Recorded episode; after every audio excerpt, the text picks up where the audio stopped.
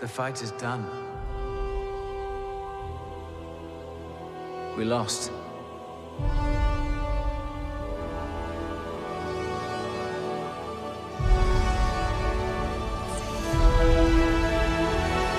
Stay hidden.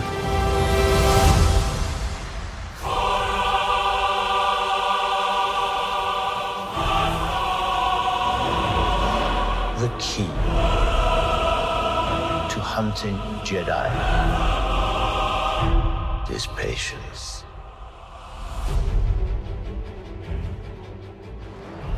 Jedi cannot help what they are.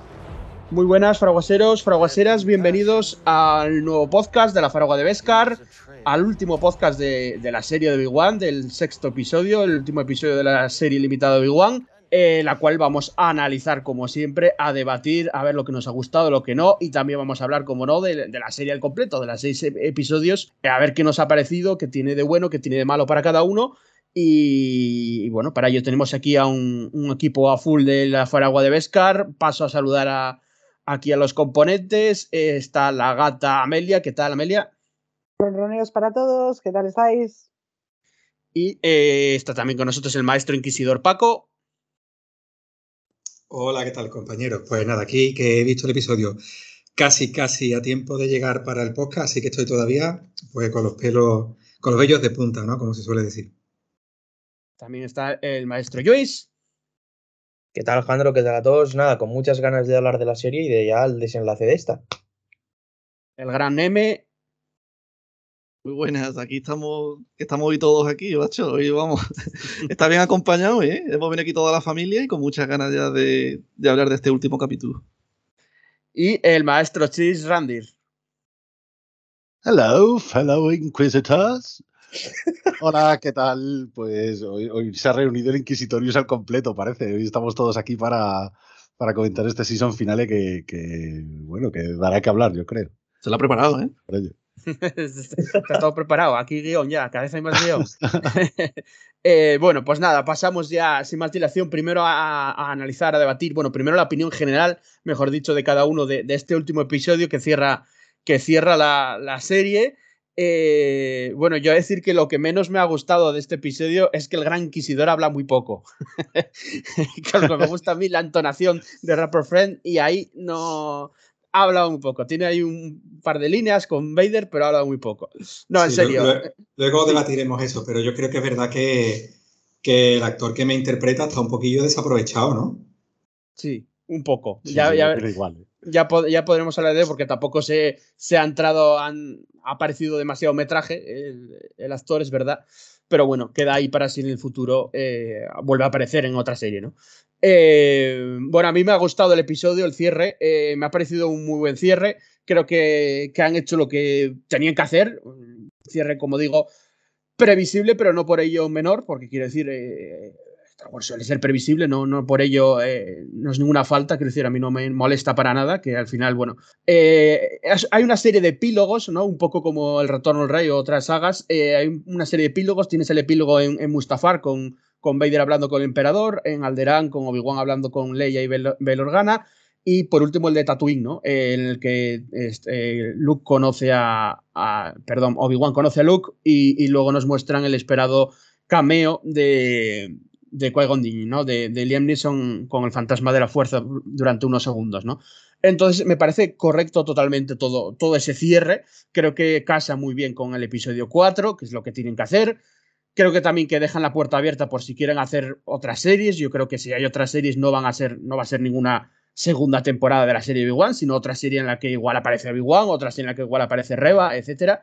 Eh, dejan, creo que aunaron muy bien las dos cosas, dejan la puerta abierta y aún así este es, es un final cerrado, totalmente igualmente. Y, y luego, luego tenemos el duelo, que a mí la, verdad es que el duelo tampoco me ha puesto los vellos de punta ni me ha emocionado en, cierto sentido, pero creo que lo que han hecho, aunque a pesar de ser también bastante previsible porque ya se rumoreaba por todos lados, eh, lo que han hecho con, con eh, la, la, escena del casco de Vader eh, partido, ¿no? que le parte Obi-Wan y aparece la, la, voz a la vez de Hayden Christensen y de James L. Jones en la versión original, eh, que ya ha pasado un poco lo mismo en, en Rebels, ¿no? con esa mezcla de voces, eh, esa dualidad con el, eh, el, reflejo de la luz azul, luminoso, digamos, del sable de Obi-Wan y luego rojo de, de Darth Vader, ese, esos dos, dos, lados, pues se refleja muy bien tanto en la fotografía como en la luz, ¿no? Entonces, como, perdón, como en la voz. Entonces, bueno, para mí un episodio que han hecho lo que tenían que hacer, es un buen cierre. Luego ya hablaremos de que yo no estoy tan de acuerdo en la opinión general de la serie, pero de momento el, el episodio a mí me ha gustado y, le, achacó pocos, pocos contras. Luego debatiré porque hay algunas cosas técnicas que tampoco que se me siguen rechinando, pero bueno, en general me, me ha gustado. Eh, Amelia, yo he hecho la opinión en 2 minutos 56 segundos. Flipa. Eh, Amelia, te toca tu opinión. Me toca, eh, tiempo fuera. Eh, yo lo siento mucho, mí me ha encantado. Me ha encantado el capítulo porque cierra muy bien. Eh, ha sido muy nostálgico. No tienes por qué sentirlo, ¿eh?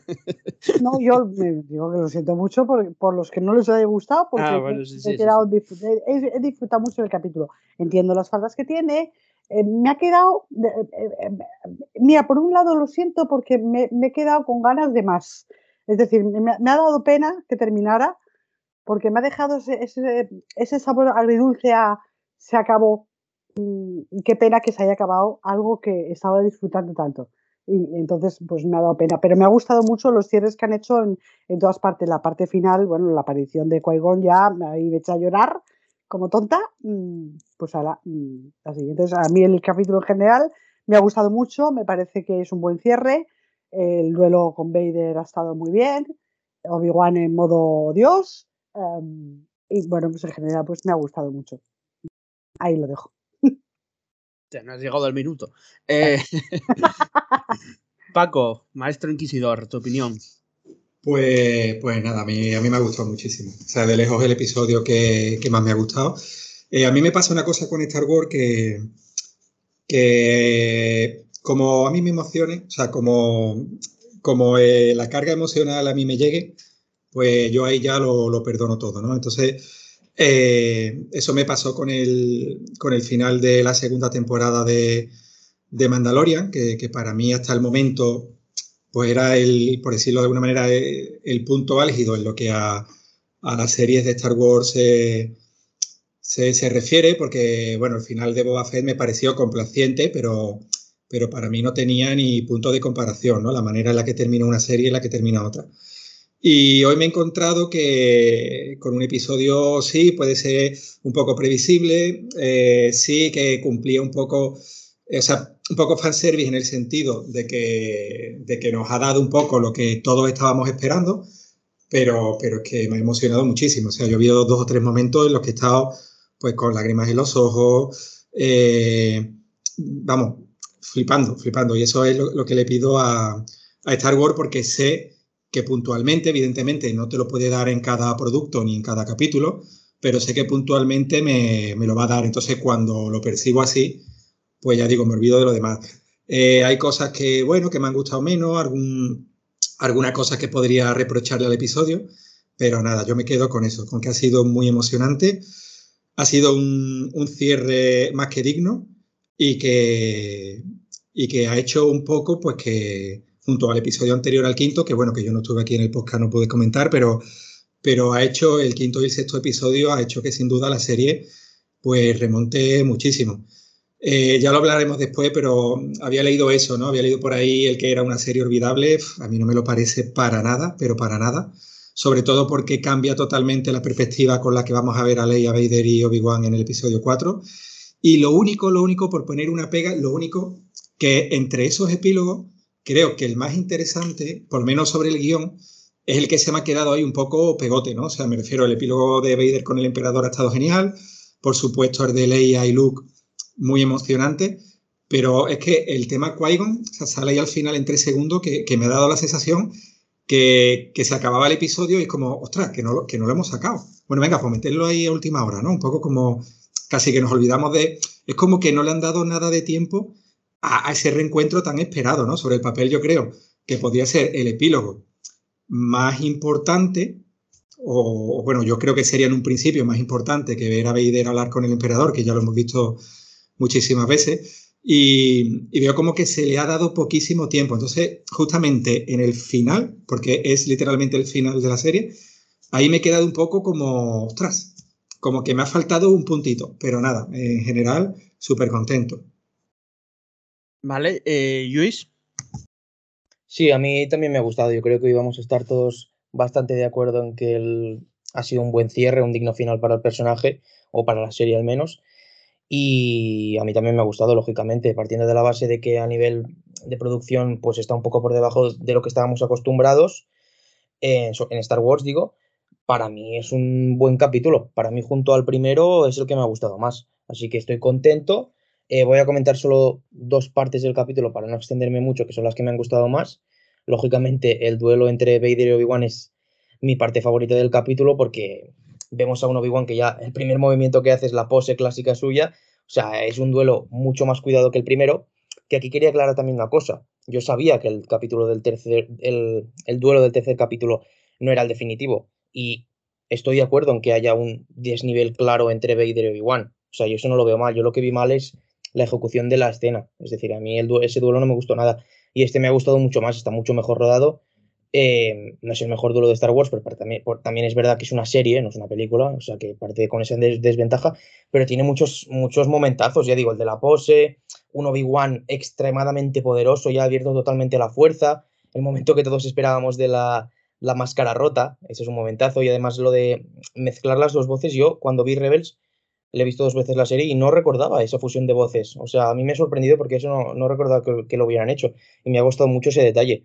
Así que en general el duelo estoy muy contento y estoy muy, muy contento, que eso es lo que me preocupaba más, de la justificación que han dado para que Vader se olvide de Obi-Wan. Eso de verdad me preocupaba mucho.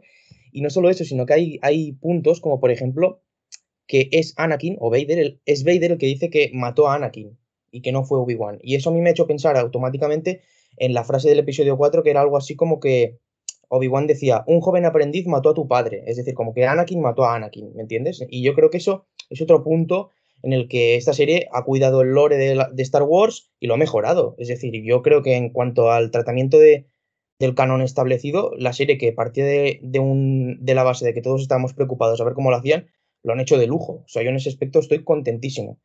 Y ya quería comentar también, bueno, me ha gustado mucho, lógicamente, lo de Leia, lo de Reba me ha parecido interesante, pero bueno, tampoco quiero extenderme mucho, así que voy a comentar lo último, que es el epílogo con Qui-Gon. Bueno, más que con Qui-Gon, el último epílogo de Obi-Wan despidiéndose de Luke con ese mítico Hello There, me ha gustado, más lo he hecho clavado al del episodio 4, el Obi-Wan del episodio 4, y, y ha sido un momentazo. Y luego ya la aparición de Qui-Gon, Obi-Wan con un ropaje distinto, haciendo la mudanza, ya entiendo a la casa esa clásica suya. Es decir, ha sido para mí un cierre de personaje perfecto.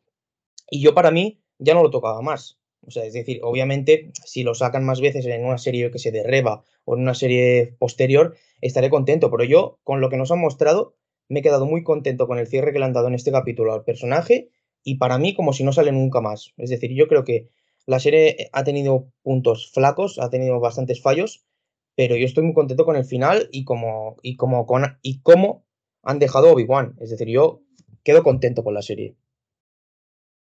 Vale, Neme, eh, un capítulo repleto de acción, ¿verdad? Eso decía la sinopsis del capítulo. Así que la ha clavado, la verdad que lo ha puesto. lo ha hecho súper bien. Que como estáis diciendo, tío, encantado. Estoy muy contento con este capítulo, me ha parecido espectacular y un, el cierre que se merecía, tío. Yo por mí yo no le pedía más. Ha tenido el cierre que se merece, el que nos ha dado todo lo que todo el mundo quería, dentro de lo que cabe. Y yo creo que todo mundo tiene que estar contento. han sido muy listos a la hora de, dejarlo todo bien hilado. Lo han hilado todo, pero vamos a decir toda la serie. Lo han hilado todo muy bien, tío. Muy fino. Han dejado todo listo. Como para si no hay más, ahí lo tiene y te enlaza perfectamente con el episodio 4. Y ya todos esos diálogos que hay en la trilogía original, ninguno te va a romper eso, te va a desmontar eso. Está todo muy bien cuidado. Y si le hacen una segunda temporada, pues lo pueden hacer también. O sea, lo han dejado todo en un terreno perfecto. Así que eso, por lo, agradezco un montón, tío. Y vamos, que me puedo pedir, tío. He visto a qui otra vez, tío. Mi Jedi favorito. O sea, eso ha sido.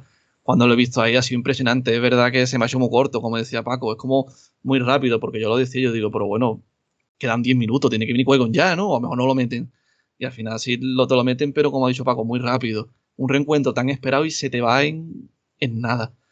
Pero bueno, no da, no da tiempo a todo, tío. Yo creo que es el capítulo más redondo de toda la serie a nivel técnico y eso yo creo que es el que más destaca junto con el primero. Yo creo que aquí es donde ya se ve el nivel que tú dices, coño, tú ves este capítulo y dices, aquí empezamos a hablar. Ese duelo, lo de las piedras, cuando lo hunde, tío, está espectacular. Lo que pasa que tiene, claro, de fallo, por lo, lo, típico, tío, que se ve que está al mismo nivel que los anteriores un poquito, de que todo es de noche, el, el, duelo con Darth Vader es de noche en un planeta ahí todo de roca, sin nada, lo de la reba sigue siendo otra vez de noche, ¿sabes? Todo así como lo justito, pero bueno. La verdad que no, no me puedo quejar porque yo me he emocionado mucho, han tirado muchísimo de nostalgia, sobre todo los momentos de con los niños, yo no puedo ir, tío. Cuando estaba en Alderán con el reencuentro con Leia que se despedía, le daba Lola y demás, todo lo que le decía, con lo del cinto, lo de lo que iba a llegarse cuando creciera, yo, estaba ahí súper emocionado, estaba yo llorando morecido.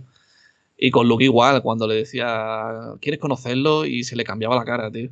Cuando iba, que llevaba encima ya el outfit ese que le han puesto ya de, de final, ¿no? Que en toda la serie vemos como el tío, la ropa que lleva va de menos a más, ¿no? Como ya hasta que se ha recuperado por completo.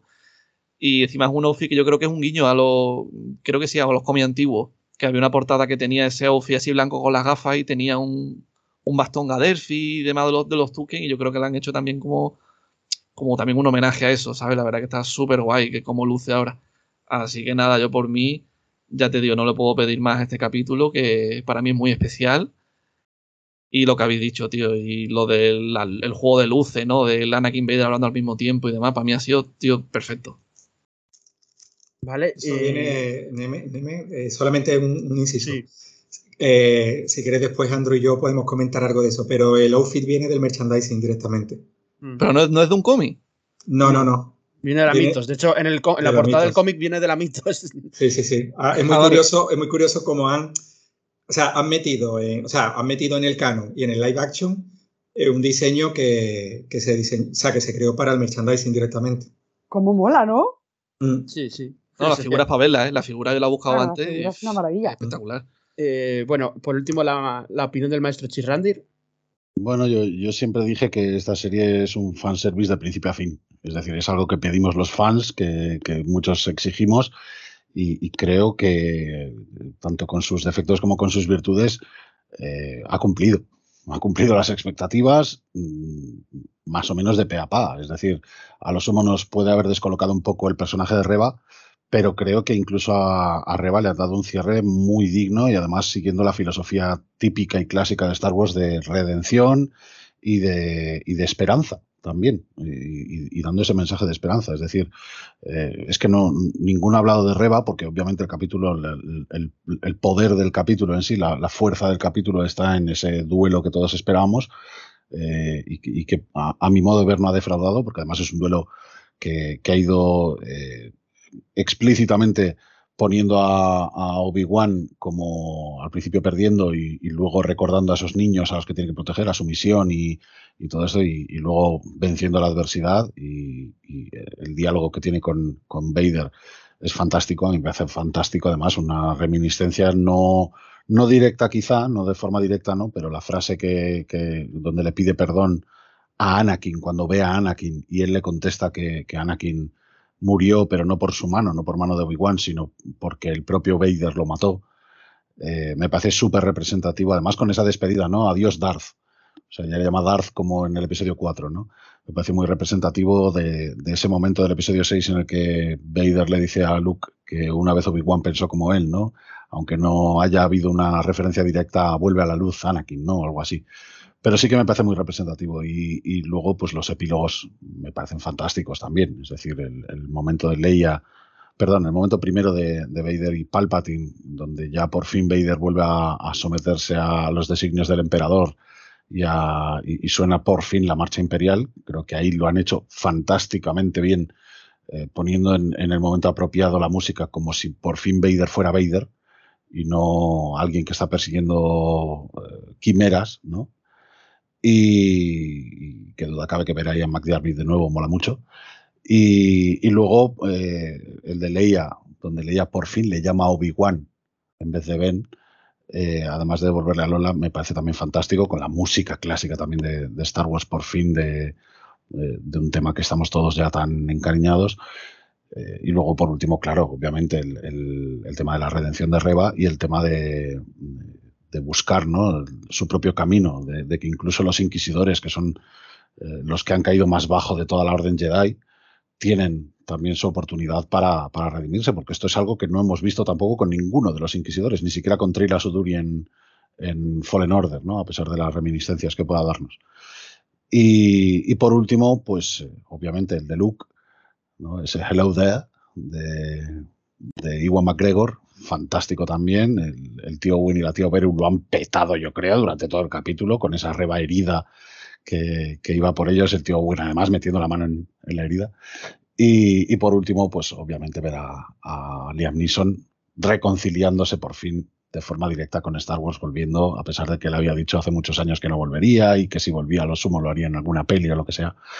Así que yo estoy encantado, maravillado y, y emocionadísimo porque es lo que para mí cuenta. Bueno, yo creo que ahora para entrar a debatir y hablar todos, eh, yo creo que hay dos cosas que yo para mí destaco de que lo han hecho lo mejor, tanto en este episodio como en general. Uno es Evan McGregor, que yo creo que hay consenso no solo aquí, sino en general. Yo, yo no he leído a nadie decir, joder, Evan McGregor va mal. yo creo que lo ha hecho fantásticamente Evan McGregor. Y otra cosa que han hecho que ya eh, incluso es hilar más fino es, es precisamente eso, eh, valga redundancia, hilar con el hilar con el episodio 4 o con el canon establecido, por así decir. Creo que han, eso lo han hecho muy bien a nivel de... Yo siempre digo lo mismo, creo que lo han hecho muy bien a nivel de libreto, como se suele decir, a nivel de, de argumento barra guion, y luego les ha costado más plasmarlo ese, eh, la ejecución, ¿no? En general. Lo han hecho perfecto, incluso con, con, gente que ya se queja de una incoherencia, que es precisamente que Qui-Gon pueda materializarse. O sea, Qui-Gon puede materializarse ya en, en, una de las novelas que, que, salieron hace relativamente poco, relativamente, de, desde cierto punto de vista el Imperio contraataca, ahí ya Qui-Gon podía materializarse. O sea, quiero decir que aunque él estuviera en el Averno de la Fuerza y hubiera vuelto del Averno de la Fuerza y que en Clone Wars nos dijeran que, que inicialmente no podía, él ha seguido entrenando dentro de lo posible para poder materializarse a partir de, de sus propios recuerdos. Entonces, a mí, me, a mí eso me parece. Hombre, es que quien diga que no, que no, han hilado, hilado con el canon es buscarle tres pies al gato. No, es, vamos, es, quiero es, decir, eh, no, es que en esta frase. ya no es buscarle tres pies al gato, es, es no haber mm, leído todo. Básicamente, que es comprensible, quiero decir, cuando no, no, conoces algo, lo normal es que te bases en lo que conoces. Vamos, o sea, pero claro, si no has leído esta novela, está claro que no sabes que Qui-Gon había continuado en, en, ese entrenamiento para poder eh, materializarse como, como, fantasma, como espíritu de la fuerza, más bien. Yo, yo, quiero, yo sí. quiero, recordar un detalle. En el episodio 4, La Nueva Esperanza, solo escuchamos a Ben Kenobi. No le vemos, solo le escuchamos. Claro. Una vez que lo ha matado Vader, le escuchamos hablar con Luz, decirle a la cita, confía en la fuerza y demás. Y hasta el episodio 5 no le vemos. Claro.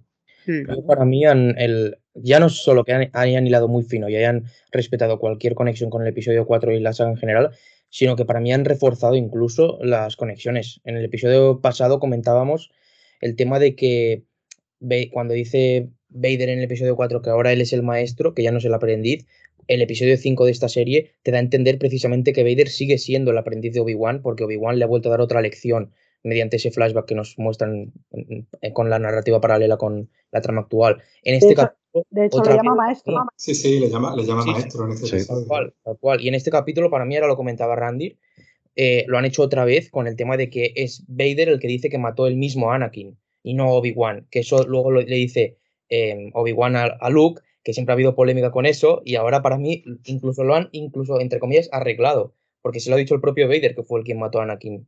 Es Sí, el mismo se ve así.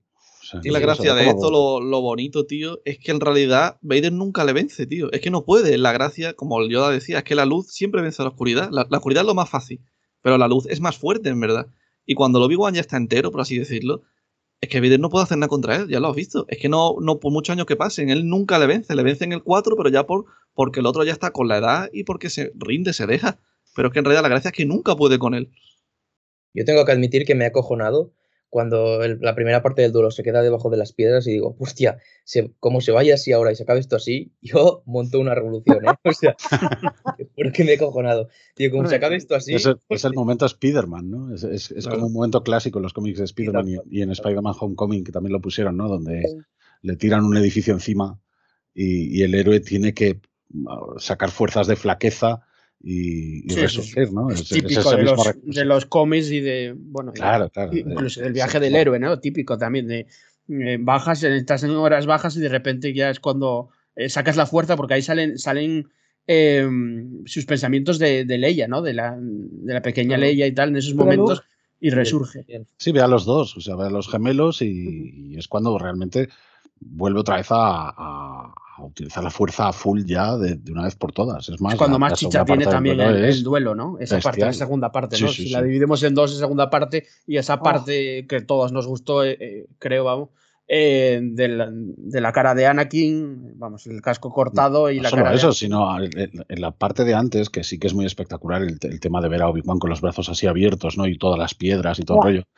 eh, que es- esa parte es muy, muy épica, yo creo. muy de video- Eso de hay, videojuego, ojo, tío. porque hay un fan art de eso exactamente igual. Sí, sí, sí, sí, tal cual. sé si es de- sí, eh, sí. creo que el fan art es de ILM, de aquello que, es- que hacían a veces para, mm, Sí, sí. para, no, no sé, para promocionar a nuevos artistas o tal, y, a- y- y ILM Challenge creo que se llamaba, y, Sí, sí, sí. y metían ahí a artistas y tal que hacían cosas de estas, y, y hay un- un- uno exactamente igual, lo que pasa es que en el fan art se parece más a Alec Guinness, ¿no? Es más como, como Alec Claro. Guinness. Pero, lo, lo chulo, lo chulo es que además es una reminiscencia también, quizá de, o quizá lo quiero ver yo así, de- del duelo que tiene Vader contra Luke en el episodio 5, ¿no? Donde le tira un montón de cosas. Eso en, en la novela antigua no recuerdo, o sea, no, no recuerdo si en la readaptación de la novela era así, pero en la, en la novela antigua eh, se supone que le tiraba muchísimos objetos, muchísimos. Lo que pasa que, claro, que los efectos especiales en aquella época pues daban para coger con, con varios hilos uno y lanzárselo a Mark Hamill y ya está. Sí. Pero, pero sí que, igual que en la novela del episodio 3, por ejemplo, en la novelización del episodio 3, Obi-Wan y Anakin pelean lanzándose cosas con la fuerza mientras están en duelo. Es decir, pero muchas, en plan de que vuelan los objetos a punta pala mientras ellos dos están dándose espadazos, incluso sin detener los golpes. Entonces, claro, estas cosas, verlas por fin en live action, que mucha gente dice, no, es que es una demostración de fuerza demasiado poderosa, porque no sé qué, a mí me parece que es la justa. Es decir, me parece que es precisamente ese sacar mm, esa adrenalina, ¿no? Co- Como cuando eh, tienes un accidente y sacas adrenalina para poder, pues no sé, salvarte de una situación jodida mortal, que esto pasa, pues yo creo que ese, que ese momento es lo mismo, ¿no? En, términos de un Jedi que encima además tienen poderes sobrehumanos ya de por sí. El momento de la máscara rota ya no solo que le meta el sablazo y le deje con la cara y la fusión de voces y tal, sino que es el movimiento previo con, con la, el culo del sable, la empuñadura del sable, Sí, sí. reventándole el panel del pecho. Luego, eh, Vader, ya no solo la fusión de voz, sino el tema de la respiración débil, como en el episodio 6, cuando está a punto Sí. de morir. Es Creo que que le jodía el muy pecho, bien tío. hecho. Está muy bien hecho esa parte, muy bien hecho, no solo la voz, hay muchas cosas ahí. Sí, sí. Está De todo muy hecho, bien- de muy hecho, la cuidado. máscara en sí, la máscara en sí, al principio mm, hay un plano, al principio todo, que, que tiene la cabeza más baja y que parece que la máscara le queda un poco raro, pero en cuanto levanta la cabeza y se le ve, o sea, es que es, es que es perfecto. Y además es el momento en el que, como profetizábamos algunos, le hace la cicatriz que tiene en la cabeza, o quiero suponerlo yo también. Sí. A mí ese momento me fastidió mucho porque ahora va a haber que comprar la Hot Toys de Darth Vader de esta serie. Va- a llevar ese accesorio de la cara partida, del casco partido y tal. Ya lo está pidiendo todo el mundo. Entonces digo, ah, joder, ya, cabrón, y si no a la mierda, ¿sabes? Y el trono, Jandro, el trono también. El, trono ya sería. trono con el holograma. El trono, el trono. Los epílogos muy guapos, ¿eh? Muy, muy guapos los Yo, epílogos. mira, o yo me voy a manifestar, tío, porque al parecer en esta saga lo único que muere es Qui-Gon, tío. No había nadie ahí para rescatarlo, tío, porque la Reba, vamos, la Reba llegó como Superman, se levantó, cogió una nave, llegó a Tatooine antes que, que el otro acabase su persecución, lo hizo todo, vamos, a tiempo récord. Y Pero Qui-Gon fue el único que murió. Tampoco, yo creo, ¿eh? Yo creo que se la ve jodida desde que aparece hasta el final. Sí, pero coño, no es un tiro, tío, te atraviesa una espada láser. El Qui-Gon fue el único que cayó, tío. Ojo a la interpretación de Joel Edgerton, ¿eh? a mí me sigue pareciendo brutal. O sea, Sí, desde sí, el sí. momento en que coge al final, cuando aparece Obi-Wan y saluda a Luke, eh, apa- aparece cojeando, tiene el mismo caminar ya que, Sí. vamos, que Sí, Ogun sí, en, sí. en el episodio 4, la Sí. voz la pone ya ronca, a- así de tal, tiene incluso mismos gestos. O sea, Beru, es poco Beru. papel, pero tal. Beru No, un Beru también plano- está muy bien, pero, ya- Pero pero- hay un plano al principio del todo, cuando es de día todavía. Sí, hay un que- plano en corto de la cara de Beru. sí. Digo, esta es totalmente la actriz que hizo de Beru en el episodio Mm. 4. O sea, literal, la, ca- la Sí, cara sí. de pan, como digo yo, redonda. La cara es verdad que tiene ¿Sí? cara de pan, es verdad. ¿eh? Yo digo, joder, qué bien lo han hecho, lo han maquillado genial. No, no, esos, esos tíos, o sea, a la aparece muy bien. A mí me gustó. Oh, Y, me y gustó no solo eso, Y, y no solo eso, sino que Owen, la primera reacción que tiene para organizar la protección de Luke es, es que escapen, es esconder al chaval y, y Claro. huir. Y Beru es la que le dice, no, no, aquí nos quedamos y aquí peleamos. Mm. Está guay que se vea A mí que- me- eso a mí me resultó muy americano, ¿eh? Quita unas flores y dice, espera, y saca dos, dos, dos rifles Sí, y dice, venga, sí. chac, chac, solo falta hacer. Además, además está muy guay ¿eh? también la, la excusa que le dan a Luke para que sea to- para que siga todavía alejado un poco de, de ese rollo. O sea, Luke no ve. Que son los Tusken, en- sí, en- sí, sí, claro, que sí. son los Tusken. Y, y Luke no ve realmente que Reba tenga la, la espada, o por lo menos eh, que yo sepa. No, no sé No, si es no. consciente de que Reba eh, es una especie de, de- de Jedi mala. O sea, no, no, parece que no lo sabe porque pronto se cae inconsciente, ¿no? Sí, no Sí, la yo que creo que no ve, la yo llega a creo. ver. Yo creo que no la llega a ver. Yo creo que no la llega a ver tampoco, porque cuando va corriendo, escapando, va por un risco por arriba, luego cae inconsciente y yo creo que en ningún momento queda, la sí. ve. O sea, yo creo que está hecho posta, vamos. Sí, Sí, sí, claro. desde luego. Y está guay que te pongan que los dos quieren mucho al niño, tío. Que en el episodio 4 se veía siempre el tío bueno y muy cascarrabia. Niño, ven para acá, no sé qué. Pero que en el fondo los dos los quieren un montón, tío. Parecía que le zurraba, ¿eh? En el episodio 4. Sí, eso era súper mandón, tío. No, Hombre, está, muy bien el diálogo. Sí, perdón, perdón. No, no, no, yo iba a decir eso mismo que dices tú, Randir, que para mí los diálogos de los dos, tanto de Beru, sobre todo de Owen, mejoran mucho los dos personajes, les dan mucha más profundidad y a mí es algo que no esperaba y, y- y me ha encantado. Y además me ha gustado la reconciliación de Owen con Obi-Wan al final, que no digo que contradiga al canon, pero algo pasa en esos nueve años que faltan porque luego no lo quiere ni ver en el episodio 4. Bueno, en, en el episodio 4 al final lo, lo define como un viejo loco, ¿no? Claro, como un Sí. viejo loco, sí. Y, y Obi- es Obi-Wan el que dice que, que Owen eh, no querría que Luke fuera a, a una nueva cruzada idealista, ¿no? Y, y realmente esa cruzada idealista la tenemos aquí. o sea, esa cruzada idealista es Pero haber ido a rescatar al día. Ver a la Beru con rifle a me mola, tío. Ya que es lo único que veíamos de ella. con la- está con la termomía ahí haciendo la comida. Pues está guay ponerla con rifle, ¿sabes? sí, sí, además pegar unos tiros que no paran. Que no veas, el flipa. Claro. Cuidado con la Beru, ¿eh? Sí, sí, sí. Hombre, eso lo, lo han hecho también por los tiempos que corremos, porque es verdad que en el episodio 4 lo que dice, o sea, parece coña, pero es verdad lo que dice Neme, que la vemos ya como muy. Ella es la ama de casa, estamos hablando Sí. del 77, Claro. la ama de casa, que no sé qué, no sé cuánto, y aquí es en plan, no, no, aquí tengo yo la idea, o sea, el, el- de- digamos, yo tengo la idea de decir, aquí nos vamos a enfrentar a ellos, ella, no Sí, él. sí. Además es una escena muy del oeste, de ven en los indios hay que prepararse. Claro. Sí, sí, o sea, solo falta recargar el, el- el típico sonido de recargar un rifle de Sí, sí, sí, sí, y ya estamos, Sí, sí. estamos listos. Sacas el rifle de encima de la puerta que está colgado y ala, a, De- co- de- a- a por los a por los Sioux. De todas maneras, y, y volviendo un poco al principio del episodio, que, que tampoco lo hemos comentado, yo creo que está muy guay también el, el hecho de que de cómo Obi-Wan deja la nave, ¿no? Deja el, el transporte, convenciendo a Rocken precisamente de seguir luchando.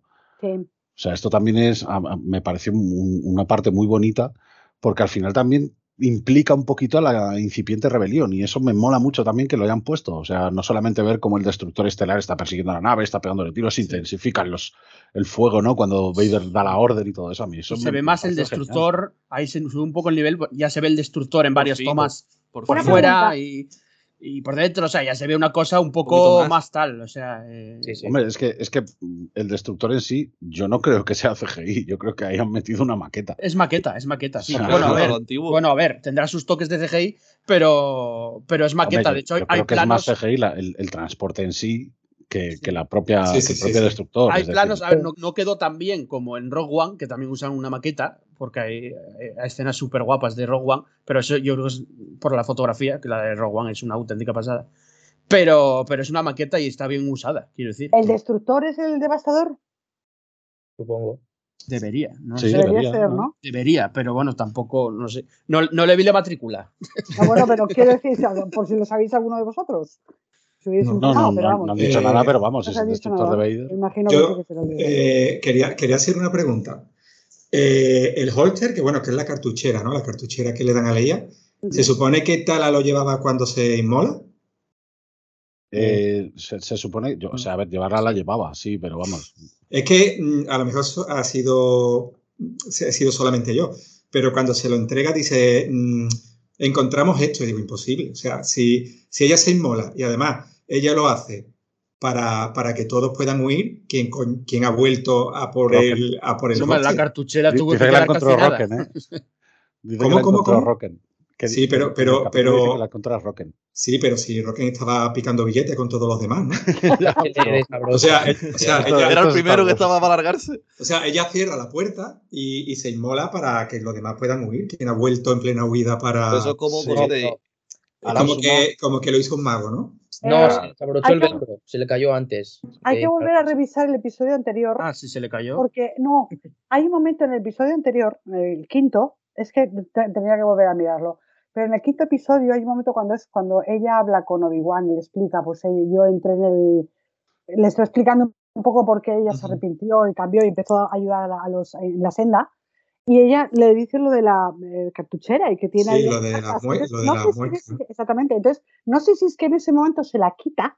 Podría ser, habría que verlo, sí. Es que habría que volver a ver el episodio. Es que no me ha dado tiempo a mí a verlo, pero vamos, yo me he quedado también con esa duda y me queda pendiente. Sería de un bonito homenaje a, a Tala, que es Muy un bonito, personaje que, que me ha gustado bastante, la verdad. Sí, sí, sí. Sí, de todas maneras, también hemos visto que, que sacaban a Obi-Wan en el capítulo anterior.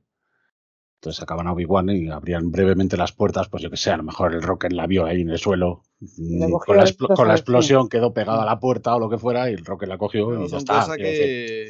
Yo, yo a eso no le doy mucha, Eso, mucha más de importancia. Reba, lo- ¿cómo, cómo sale Reba? Pues yo qué Claro, sé, tío. Por lo o que sea, hay. ¿Qué, qué pues- caza encuentra? ¿Quién le ayuda? No, no A ver, hay lo que nadie. Pero sí, claro. pero sí me ha gustado el- en el tema Reba cuando, cuando ella aparece, que está buscando.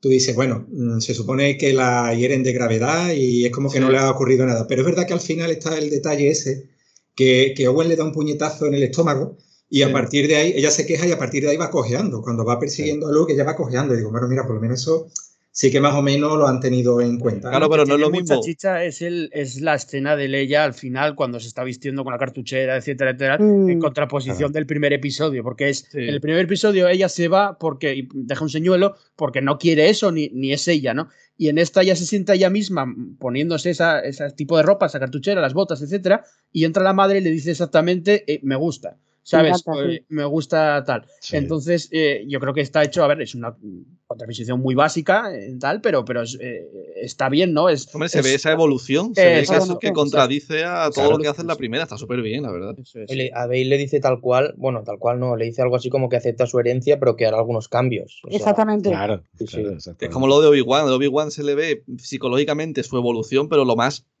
como lo más fácil de ver es la ropa. Tú solo fíjate en la ropa, de cómo empieza en la carnicería esa pedorra a cómo está ahora. Poco a poco, cómo va cambiando, ¿sabes? A mitos. acaba, A acaba mitos, siendo A mito. los Obi-Wan de mitos. sí. Claro, acaba siendo mitos. un, un mito. Una leyenda, ¿verdad? Claro. Era que mencionan a Obi-Wan, que antes lo ha dicho también, el momento en que Owen deja- le deja ver a Luke, esa cara que se le enciende, la- Le- se, le, Ah, se le ilumina la cara, es, es precioso ese momento. y le lleva el Sí. juguete. Sí, sí, tal cual, T16. Pero del Bueno. Hello There, tío, yo dije, en serio, yo a su frase, claro, entre eso y la pose, yo, tío, ya, ya me han dado todo, tío, yo no quiero más. Claro, a, a mí- es que ese punto además me encantó ese, ese- esa escena porque ah, te pones a ver el episodio 4 y dices, uy, será el viejo Ben Kenobi, el tío este que conocí una vez cuando tenía 10 años. Ujú. O sea, te queda con esa reminiscencia de, Eh, te metes un poco, cuando vuelves a ver el- el- la escena del episodio 4, que le dice R2 lo de tal, y le dice 3PO y tal, dice, uy, se referirá al viejo Ben, y te estás imaginando la cabeza de Luke pensando, sí, el tío este que conocí Claro. cuando yo tenía 10 años, que me lo presentó mi padre, lo de este luego capítulo no quiere- más. no quiere Eh, decir que Obi-Wan vaya a ir todos los días a merendar, ¿sabes? no, Sino no, que, seguramente no lo vuelve a ver más. que se conocen Pero ahí y ya se está. acuerda de cuando lo vino Claro. a saludar, nada más, y le regaló además el T16. Y, que y que además. jugando además. Sí, sí, perdón, perdón. Sí, sí, no, ya, ya terminé. No, no, yo eh, simplemente decir que, que aunque lo haya visto alguna otra vez, quiero decir, aunque, aunque ven de vez en cuando se pase por allí, al final lo que, lo que tiene que hacer es hacerse un poco el loco. Es decir, en los cómics al final, los cómics siguen estando allí. Y, y seguimos viendo cómo Luke empieza a pilotar el T-16 precisamente y, y todo el rollo. Y, y Obi-Wan, pues al fin y al cabo sigue velando por él. O sea, entonces eh, yo creo que es, que es fácil también suponer que, que quizá con las historias que le, haya que le haya contado Owen, ¿no? Pues este hombre está un poco chiflado, no te fíes de él, ¿no? A ver, es buena persona, pero tampoco le sigas el rollo. Este tipo de cosas que suelen decirte los padres, ¿no? De, de según Sí. qué influencias. Sí. Pues, oye, pues a lo mejor también con eso pues lo, lo solucionamos fácil. Quiero decir, lo importante yo creo es que, que como espectadores también nos impliquemos en esto. Entonces, hacer ese tipo de, asunciones ya no es únicamente especular, es, simplemente ser fieles y coherentes un poco con, el propio lore que nos dan, ¿no? Y con el propio lore que, tenemos en, general y con, y, con, lo que aportan las series. Es decir, yo, por ejemplo, no, no, estoy de acuerdo con que esta serie vaya a ser una serie olvidable, en el sentido de que, en, el sentido de que nos da, nos da de nuevo mucho, mucho cambio en, mucho, en muchas partes que nosotros dábamos por sentadas, es un poco como, como las precuelas, si queremos verlo así, ¿no? Es una precuela directa también del, o, más o menos directa del episodio 4. Entonces, las precuelas nos dieron mucho lore de, ciertas cosas que nosotros desconocíamos y que, y que quizá tampoco necesitáramos mm, como tal, porque mucha gente dice, no, es que es una serie innecesaria y se han gastado dinero para, para, un poco para contarnos algo que ya sabíamos, ¿no? Es que no lo sabíamos tampoco. Pero yo, yo lo que me refiero cuando es olvidable, que sigo manteniendo que creo que es olvidable, no es para los fans. Quiero decir, los fans ahora estamos hilando con todo lo que. con frases y escenas del episodio 4 que prácticamente solo sabemos o recordamos los fans. pero es una serie hecha para fans. sí, pero no podemos centrarnos solo en los fans porque entonces ni, se hace la serie. Si solo, solo hace un grupo de cerrado para ti ya está. Claro, si solo, si solo son los fans, la serie ni se hace, porque no, no, no les sale rentable.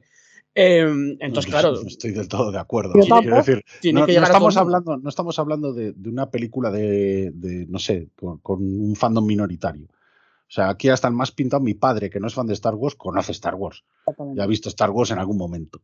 O sea, que no estamos hablando de eso. Sabe, sabe quién es Obi-Wan Kenobi a poco. Pero para eso, eh, ese tipo de gente es la que yo creo que la va a olvidar. Tu padre, sin, centrarme en él. Eh, quiero decir. A tu padre no le gustaría esto, realmente. Eh, por eso lo digo. No, mira, el, mío, Pero es que la serie no va para mi padre tampoco. pero, pero, la va a ver. Pero yo, a ver, yo tengo amigos que, la han, que han visto todo lo de Star Wars y la, han dejado. Otra cosa es que no, la, hayan tenido que dejar porque este episodio es, magnífico. Pero, pero ya no dentro de eso. Yo, yo lo que quiero defender dentro de que digo de que es, olvidable es que yo creo que alguna persona que diga que voy a ver hoy, pues me voy a ver esta serie de Obi-Wan que yo ya me vi todas las películas de Star Wars y puedo verla, ¿no? Eh, no es fan, pero oye, todo el mundo, mucha gente, bueno, todo el mundo no, pero mucha gente se ve las películas de Star Wars. Yo creo que esta serie eh, pero, a, ese nivel, entonces, a, ese nivel, entonces, podemos encajar también la de Boba Fett. ah, sí, sí, sí, totalmente. Totalmente, totalmente. sí, sí. No creo que sean. Es que, es que yo no creo que estas series sean precisamente las que van dirigidas al público general. Yo creo que el público general a la que va dirigido, la, o sea, una serie que va dirigida más al público general es de Mandalorian. Totalmente. Hombre, yo, creo, que, creo que es muy básico. la serie del año. Es decir, claro que va para el público general también.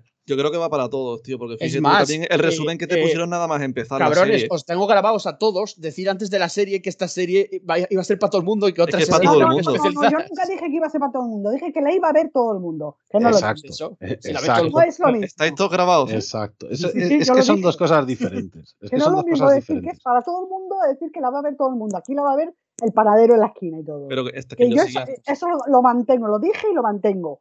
Pero pues esa es la gente, el panadero skin, yo creo, yo creo que, la, va a olvidar. que la va a olvidar. que la va a olvidar. Eso es lo que, que a mí se me da igual. Ah, bueno, ya, ya. No, ah, no, bueno. claro. Bueno, pero, vale, pero lo está diciendo a modo general, ¿sabes? Como ya cada uno, ni, tú ni yo lo vamos a olvidar. Exacto. yo, yo, cómo lo voy a olvidar si ya, si ya estoy pensando en comprarme una hot toy. Por eso, o sea, y yo, y yo, me voy a comprar Funko, o sea, no te preocupes. Pero hay mucha gente que, claro, que la gente, mucha, eh, que se pone esta serie como, como se pone otra, por tengo claro. Plus. Serie, serie que yo no estoy discutiendo eso. O sea, yo, yo lo que estoy diciendo es que la serie en sí la hemos pedido los fans. O sea, esta serie no, no, la, no la han hecho por, porque el personaje simplemente mole, que mola. Es igual que Boba Fett, pero Boba Fett mola. Entonces, como mola, pues han hecho la serie porque le gustaba a, a, John Favreau y porque le gustaba a Robert Rodríguez y porque han visto que podían aprovechar de ahí un, pequeño filón. Está clarísimo. O sea, pero, pero, esta serie la han hecho porque los fans en sí somos las que lleva, los que llevamos, llevamos pidiéndola años. Mm. O sea, las cosas como son. No, no, somos, el, único público, está claro, que no somos el único público, pero somos los que la hemos pedido. Entonces, claro, lo que, los que más alzamos, somos los que más alzamos la voz, para bien o para mal. Em, hombre, a ver, vamos a ver, si, si, yo no soy fan del fútbol, lo que no voy a hacer es pedirle que fichen a no sé quién, a qué equipo. O sea, es, que, es, que, no tiene sentido. Joder. yo creo que desde el primer momento se vendió que era la serie del año compitiendo con El Señor de los Anillos, Juego de Tronos y que iba a ser el acontecimiento del año. Es decir, mm. si es solo para los fans, no es el acontecimiento del año. Y se vendió Claro. desde el primer momento como. Y que el es Obi-Wan, no Boba Fett. Boba Fett, Ojo, evidentemente yo- no yo lo conoce en nadie. eso- pero- yo en eso no estoy de acuerdo. Boba Fett es O sea, mucho lo- más lo que olvidable que vendieron es- mucho más. Lo que vendieron es el duelo del siglo o el reencuentro del siglo. No que fuera la serie del año. Yo eso no lo he visto en ninguna promo. Hombre, En ninguna. si hacen Obi-Wan y, es- y, y la teoría que tenemos aquí varios de Yo no que he visto las letras que ponga serie del año, ¿eh? Yo no he visto eso en ninguna, en ninguna promo. O sea, Bueno, la hombre, pero no tienen que decirlo, coño. Es Tampoco lo he visto en el Señor de los Anillos. Ni en. O sea, no hay que decirlo. Quiero decir, se sabe por el nivel mm, de, merchandi- de merchandising, sí, de promoción que El hay. nivel el de nivel- promoción. De promoción ya está, simplemente. Lo comparas Pero con vamos a ver, a ver que yo es el mismo que tienen todas las pelis de Star yo Wars. sí creo que es para todo el mundo, tío. Y por eso Disney puso los hilos que puso al principio, pues te ponía el resumen, porque si está hecha para mí, ¿para qué me ponen el resumen si me lo sé ya mejor que ellos? ¿Sabes? Lo que pasa es que esto está hecho intentando. La hemos pedido nosotros, efectivamente, pero está hecha para atrapar a toda la gente lo máximo posible. Lo mejor para saber la serie es salir de la- nuestra burbuja fan y saber qué Claro. opina todo el mundo. Claro. O sea, no vale, por ejemplo, poner una encuesta ahora en la Faragua de Beskar o en otra comunidad de Star Wars. Oye, ¿qué les pareció la serie? Coño, pues te- ya te lo digo yo, lo que va a salir, te lo digo yo. tema. Pues no te mueras, no te mueras, no te mueras. Ahora, yo, yo, por ejemplo, el, el- el- después, meses después de me vio otra vez Boba Fett, la serie Boba Fett, y en la cuenta personal que no tiene nada que ver con Star Wars, bueno, como cualquier noticia sale alguna vez de Star Wars, la puse y le pusieron a caldo. Todo el mundo, ¿eh? La puso a caldo. Y no es gente, nadie es fan de Star Wars de- de que la puso a caldo. O vieron Star Wars, pero no tal. Pero la vieron. Habría, habría que ver, hombre, si la pones a caldo sin verla y las Pues la pongo yo a vieron caldo. y, y no la olvidaron, quiero decir. O sea, la, la mencionaste en tu cuenta personal y, y allá fueron. O sea, Yo, yo es que creo que todo lo, inolvidable de esta serie es, es, es para fans. Quiero decir, no, es una serie. eh, yo creía, creía yo a nivel personal que iba a ser una La- la serie cuestión, que, yo que- que creo- para todo el mundo iba a ser y, y no, y no, no ha sido no, no, así. yo, yo eso te entiendo lo, lo que quieres decir. La cuestión es, los que no son fans y han visto la serie, ¿cuántos de ellos se van a volver fans gracias a la serie? Bueno, Yo creo que poco. Porque esa es la historia. Yo O creo, sea, que, yo creo que ahí está el key de la cuestión. yo creo que ninguno. Bueno, Ninguno. nunca lo sabremos, evidentemente. Yo creo que muy pocos, o ninguno. sé. Bueno, es que, a ver, no O sé. sea, yo, yo pongo la, yo planteo la pregunta, pero quiero decir, todo producto de Star Wars al final atrae gente. Quiero decir, Rebels atrajo mucha gente, Clone Wars atrajo mucha gente al fandom. No me digáis que no. Sí, algunos- pero es diferente algunos porque son empezasteis series generacionales. Aquí vamos a, a serie cada dos meses. Depende. O sea, yo ya he visto tweets por ahí de gente que decía, mi hija tiene 10 años y se ha quedado hasta las 3 de la mañana hasta que viera el capítulo de Obi-Wan. Sí, sí, a ver, habrá de Entonces, todo, A evidentemente. ver, habrá de habrá, todo. quiero decir, a ver, habrá. Lo que, lo que no podemos tampoco es, yo creo, eh, sentenciar sin más lo que va a hacer el público. Porque el público Bueno, es que, a ver, no volátil. lo, no lo sabe nadie, quiero decir. Eso, eh, por eso. No lo sé ni yo ni, ni nadie. Es mi, mi opinión es, es que sí que me parece que va a ser una serie olvidable, porque además, eh, eh, dentro de que no, hablo de los no fans de Star Wars, estamos en un mane magnum de streaming que eh, acaba Obi-Wan y te pones Mr. Marvel a los dos minutos y a los tres minutos te pones la siguiente. Entonces, para destacar cuando hay tanta competencia, es muy difícil, ¿no? Sea la serie que sea y de la plataforma No, que no, sea. eso, en eso estoy de acuerdo, pero, pero es que en eso yo creo que están todas. Sí, sí, todas, todas. Sí, es O sea, que yo no hablo por solo eso- de. Por eso digo que no creo que esta sea diferente en ese sentido. Quiero decir, al final una franquicia tira de sus, de sus licencias, de sus IPs. Sí, sí, sí. Entonces, claro, Lo al que le interese la que- IP va a seguir dándole caña a la IP. Al que no Pero le por eso yo pues muchas veces- va a decir, pues bueno. Nombro la Pero- diferencia pero con Mandalorian, porque Mandalorian creó, eh, creó jurisprudencia, como se suele decir, ¿no? O sea, creó un, un- un antes y un después. Esa serie, Claro. para mí, no es, es inolvidable para, para todo el mundo. No solo para mí, para el panadero de la esquina. Por eso digo, pero por eso digo precisamente que una serie que va dirigida más a eso es la de Mandalorian y no la de Obi-Wan, que va más hacia los fans. Yo creo que no se debe sentenciar, es decir, antes de tiempo, es el, el tiempo pondrá Obi-Wan en el sitio que le pertoque, Sí, sí. pero sí que es verdad que el consenso general que había, sobre todo con el Mandaloriano, que sí que es verdad que ayuda a lo que dice Randir, que era un personaje totalmente nuevo y no necesita saber nada, pero sí que ves un poco eh, la crítica, la, la sensación de las opiniones de la gente a lo largo de los cinco capítulos anteriores y no era precisamente positiva, es decir, era algo Mm. justito para el público general. justito. Yo no he Claro, visto pero es, algo- pero es que son dos cosas diferentes, yo creo. O sea, que, que creo que hay que ser justos con esto. O sea, una serie de. Porque, joder, de Mandalorian cuando empezó, sí es cierto que atrajo mucha gente porque el diseño del personaje mola mucho, porque la estética era muy atractiva, exactamente, porque era la primera vez que veíamos algo de Star Wars en live action también.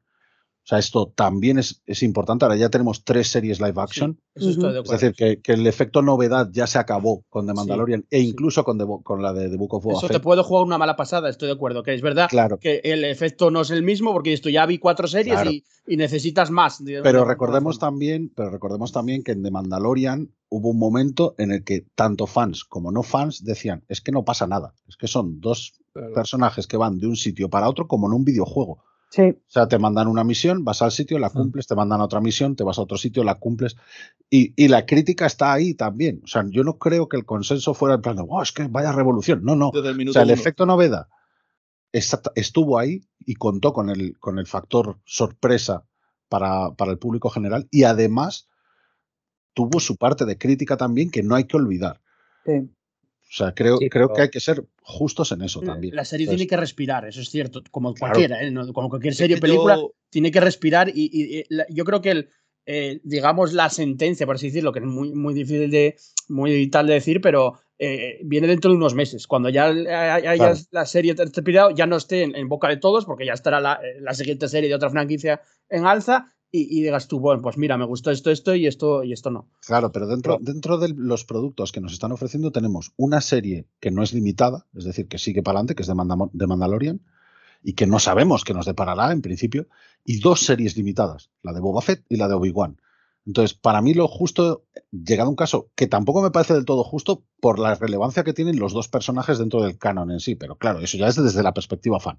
Pero fuera de esa perspectiva, habría que decir, ¿cuál os gustó más? ¿The Book of Boba Fett o Obi-Wan Kenobi? ¿Cuál tiene más carga emocional y cuál tiene más mejores efectos? ¿no? Es decir, creo que hay que valorarlo todo en ese aspecto. Claro, exacto. ¿Y qué historia te atrae más?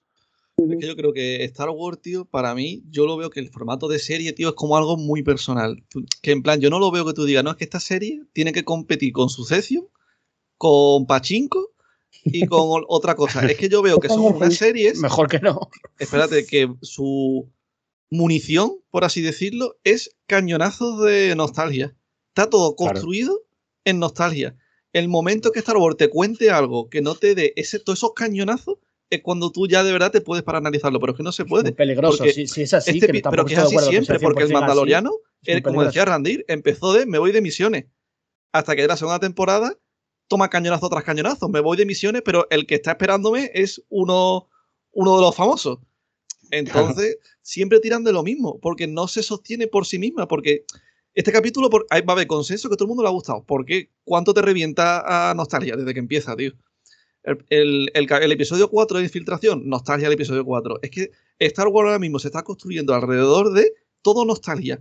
Y están Ya, que eso abusando es muy de peligroso, Neme, lo que dices. Eso- muy peligroso. O sea, es que tú es no verdad. puedes basarte solo en eso, ¿eh? Es Si- que si es es- pues así, que el de tema ahora mismo. así. Es que es todo, ahora mismo, Star Wars es mucho eso. Es Hombre, que tiene mucho, sí, claro, porque El pues, tú rememorar tiene cosas. Tampoco, ¿eh? 50 años, entonces es, es lógico que, que tenga que apela a la nostalgia. Eh, pero es muy, es, es muy tal, mira los palos que le caen a la de Spider-Man, con razón, para mí. Eh, quiero decir, puede ser mejor o peor película, pero se basa al 100% en nostalgia. Si No, pero es la una, nostalgia, tío, te, pero queda, que Star Wars es que es te todo queda algo vacío. lo que hay ahora mismo. ¿sabes? Yo no estoy tampoco de acuerdo en que sea todo nostalgia, ¿eh? Y que Es O tampoco sea, Star fíjate, que, fíjate que si hacen algo nuevo, lo critican hasta la saciedad. mm, Verbigracia, el episodio 8, Ujú. y no tira de nostalgia. Quiero decir, tira de nostalgia porque tienes a los personajes principales, pero claro, sirven a la historia porque por motivos obvios del argumento. ¿Sabes? Es decir, Pero el no estamos episodio 8 basándonos en intentó algo nuevo, pero no de la forma correcta. Bueno, de todas formas, Neme eso se es otro refiere más bien a las series. ¿eh? Esa es otra historia. Pero yo digo las series. Al- Claro, pero al final tenemos dos series basadas en personajes legacy que es lógico que tienen de nostalgia. Es decir, si a mí me haces una serie de Obi-Wan donde Obi-Wan tiene una aventura que no tiene absolutamente nada que ver con nada, digo, vale, puede, puede gustarme mucho, pero joder, me falta Qui-Gon, por ejemplo. ¿Sabes? O me falta Vader, por ejemplo. Yo creo que no tiene, no tiene una, una, una, y lo digo en plan a favor, esta serie no tiene una mierda de fanservice para mí. En el sentido de que eh, mm, para mí el, el fanservice que todo el mundo dice que hay, me parece lógico y normal. Quiero decir, eh, lo de Palpatine es un cameo, totalmente, es un holograma. Y, y lo de Qui-Gon es un, es un fantasma de la fuerza, también un cameo, eh, literalmente, eh, segundos. Eh, quiero decir, eso lo han hecho muy bien, no, han abusado. Si, si quisieran abusar, hostia, lo que podían vender. Nosotros que somos fans sabemos de sobra en todo el mundo quién, quién anda por ahí merodeando, eh, desde Cal Kestis a no sé qué, podían abusar lo que quisieran. Y Claro, pero yo, eso pero yo no creo que ahí entramos ya en el buen uso o el mal uso del fanservice. Porque Sí, para mí es inherentemente no es malo meter fanservice. Otra cosa es cómo lo uses.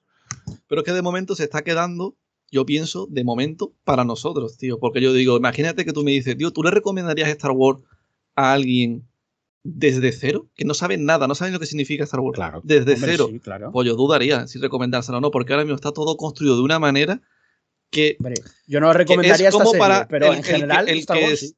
el que se ha metido desde siempre. Pero el tú meterte desde cero a esto, yo Pero, dudaría si. Yo, yo, yo Star Wars recomiendo las películas. Eso es lo primero. Que te Sí. veas la trilogía original, la primera. Y luego ya, si, si te gustan, y Vas luego ya te pones a ver otras cosas.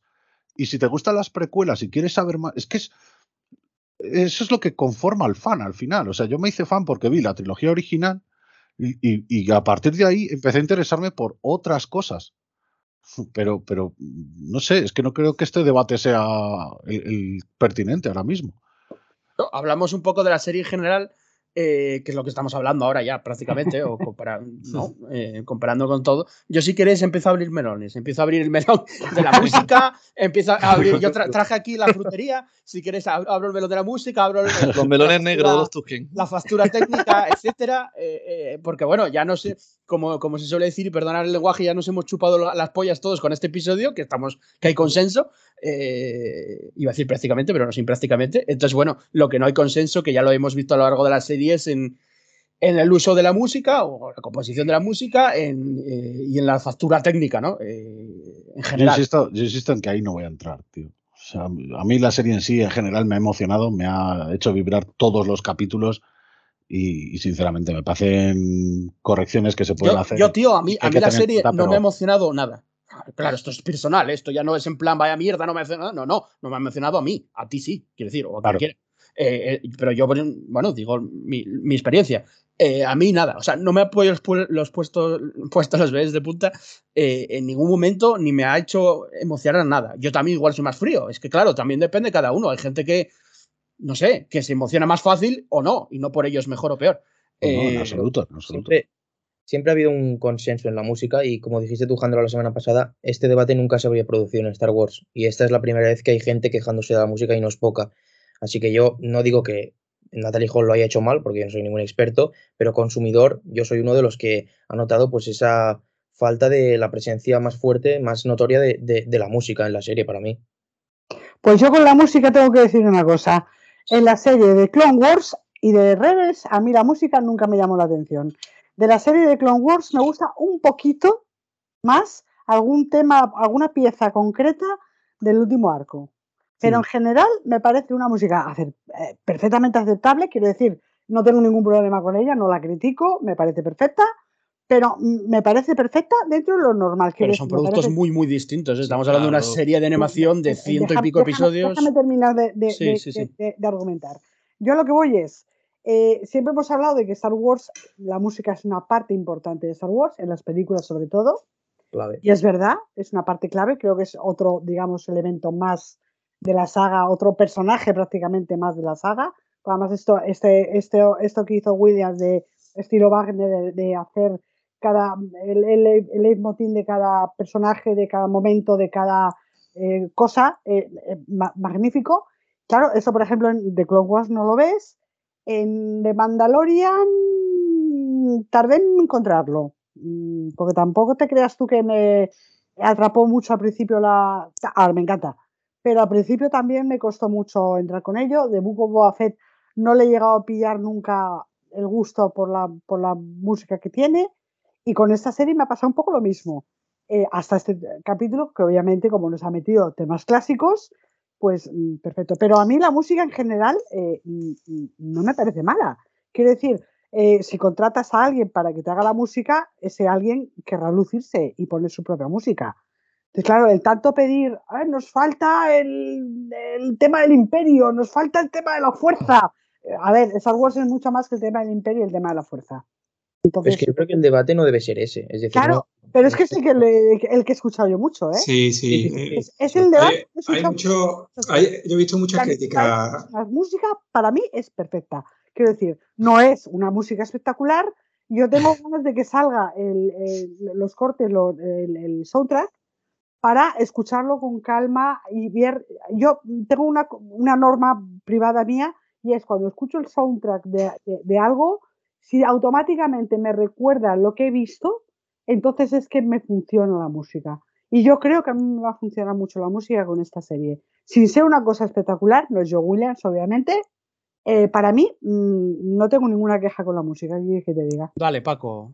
No, yo decía que he visto en YouTube, vamos, de hecho el otro día tuve también un- una conversación en los comentarios con, con un youtuber conocidillo, ¿no? De estos que hacen críticas y tal, que se quejaba mucho de la música, sobre todo del tema, es que al final eh, casi todas estas conversaciones acaban en lo mismo, en que dónde está el tema de la fuerza y que dónde está la marcha imperial.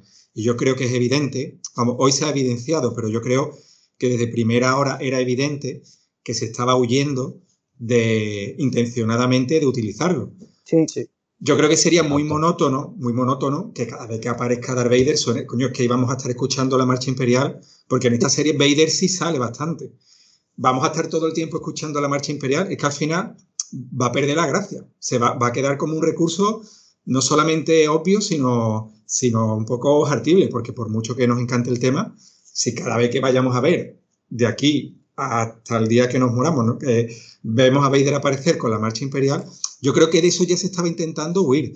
En Rogue One es verdad que hay temas que recuerdan a la marcha imperial, pero no sale la marcha imperial como tal. Sí, sí, se usa dos veces.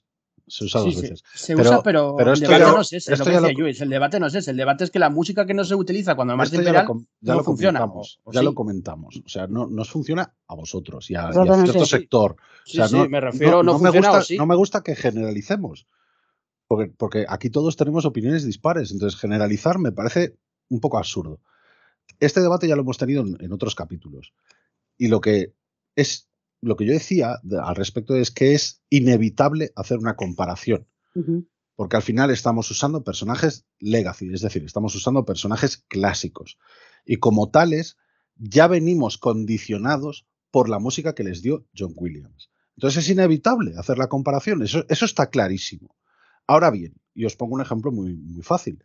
El otro día, eh, los de la casa Snorky con la que colabora Amelia, me mandaron, antes de publicarlos en Twitter, me mandaron en privado los vídeos que hicieron con los cortes de música que añadieron ellos. Uno de ellos, por ejemplo, era del capítulo quinto, del capítulo quinto de esta serie, donde Reba se enfrenta a Vader, y es eh, la marcha imperial sonando durante el enfrentamiento. Sí. Y entiendo que lo hicieron con la mejor intención porque precisamente estamos acostumbrados a que cuando aparece Vader o cuando se referencia que Anakin va a convertirse en Vader en las precuelas, suena el tema, la fanfarria principal de la marcha imperial, el pam, pam, pam, pam, pa, pam, pam, Pam, pa, pa, pam. pam. Suena a eso. Entonces, nosotros estamos condicionados por eso. Entonces, ellos lo hicieron como homenaje, precisamente, y, y como diciendo, mira qué bien queda, ¿no? O sea, ¿qué te parece? Me, me preguntaban, ¿no? Por privado. Yo les dije, pues te digo una cosa, me parece muy bien cuando entra Vader, pero cuando está peleando no pega. Porque la marcha imperial no es una música que yo Exactamente. considere de lucha. Exacta- Exactamente lo mismo cual- le dije yo a no pega. porque también me mandaron a mí el vídeo y les Sin dije embargo- exactamente lo mismo. Un, un segundo. Pero- Y sin embargo, me mandaron después el vídeo de la composición completa del flashback, de la escena flashback donde Anakin y Obi-Wan están entrenando. Y ahí la música no la tocaron. O sea, la música dejaron la de la serie. Y obviamente, salvo un corte, porque la música empezaba en una escena anterior, pero salvo un corte, toda la música acompañaba el duelo. Sí. Y acompañaba el duelo además yendo increscendo. Yo tampoco soy un experto y yo también me dejo llevar un poco por la música. Y a mí la música me ha funcionado. Por lo tanto, yo no puedo asumir que a todo el mundo no le ha funcionado. No, no, es un debate, no es un Yo estoy consenso. con, estoy con Pero- Pero, por eso digo que me parece Eh, peligroso expresarse de según qué forma. Pero, pero yo es uno de los aspectos que más he visto a la gente machacar, ¿eh? La música, Sí. la música, la música, la Sí. música. Pero, O pero sea, es, indudable que el, que el debate está ahí por algo. Eso es indudable. A ver, Pero yo- volvemos- lo Lo, que- que va a decir yo es que yo va a decir lo mismo que el que te dejo hablar. Yo- No, yo lo que voy a decir es que yo creo que aquí lo que dice Randy, en lo que ha dicho ahora estamos todos de acuerdo. Es, es decir, aquí nadie ha pedido que suene todo el rato la marcha imperial. Yo creo que aquí estamos todos de acuerdo en eso. Yo creo que el debate, y desde mi punto de vista personal, es que no es que tiren de clásicos, sino que la música en sí, y es un debate que nunca ha sucedido, es verdad que Randy no hay, que, generaliz- no hay que generalizar, pero si es un debate que nunca ha sucedido es por algo que ha sucedido ahora, porque hay un problema real, al menos para una parte grande del fandom, porque si no, nadie habría hablado de esto aparte de Jandro y de mí, o sea que sería algo anecdótico.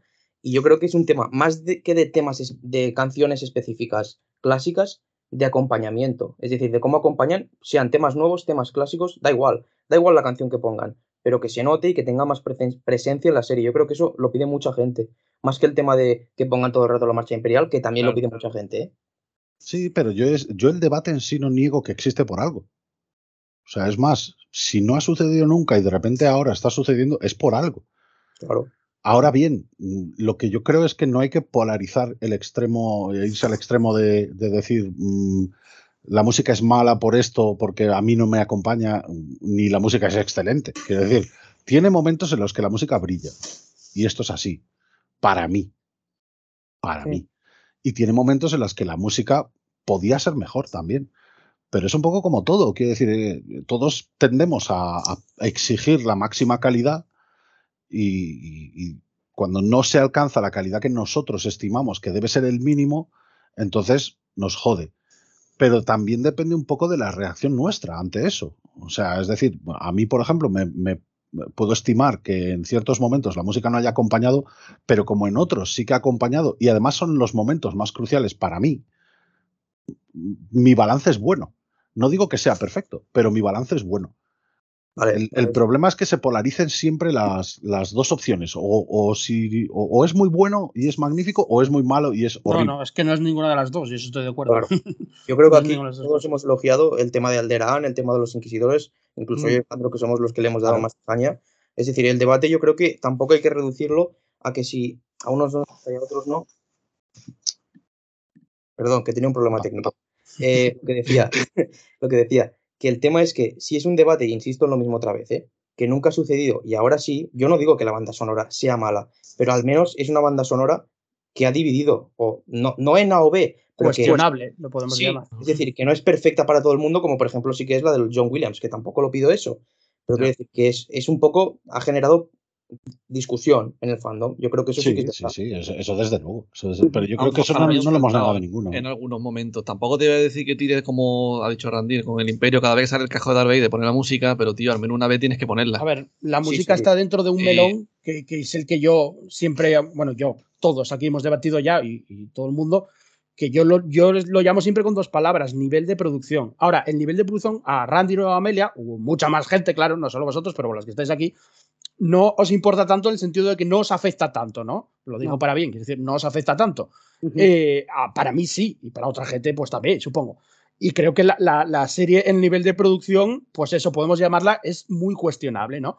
Y, y- y yo creo que está en un bajo nivel de producción comparado con, con Star Wars mismo y comparado con el resto de las series que hoy en día se hacen en general, ¿no? Eh, sean de efectos especiales, quiero decir que... que Pero, pero yo creo que eso, no. yo creo que eso, y perdóname también, eh, porque corto mucho, pero eh, yo creo que eso también cabe a, a la interpretación de cada cual, como dices tú, ¿no? Pero, pero creo que no lo hemos discutido tampoco. Quiero decir, todos hemos visto fallos.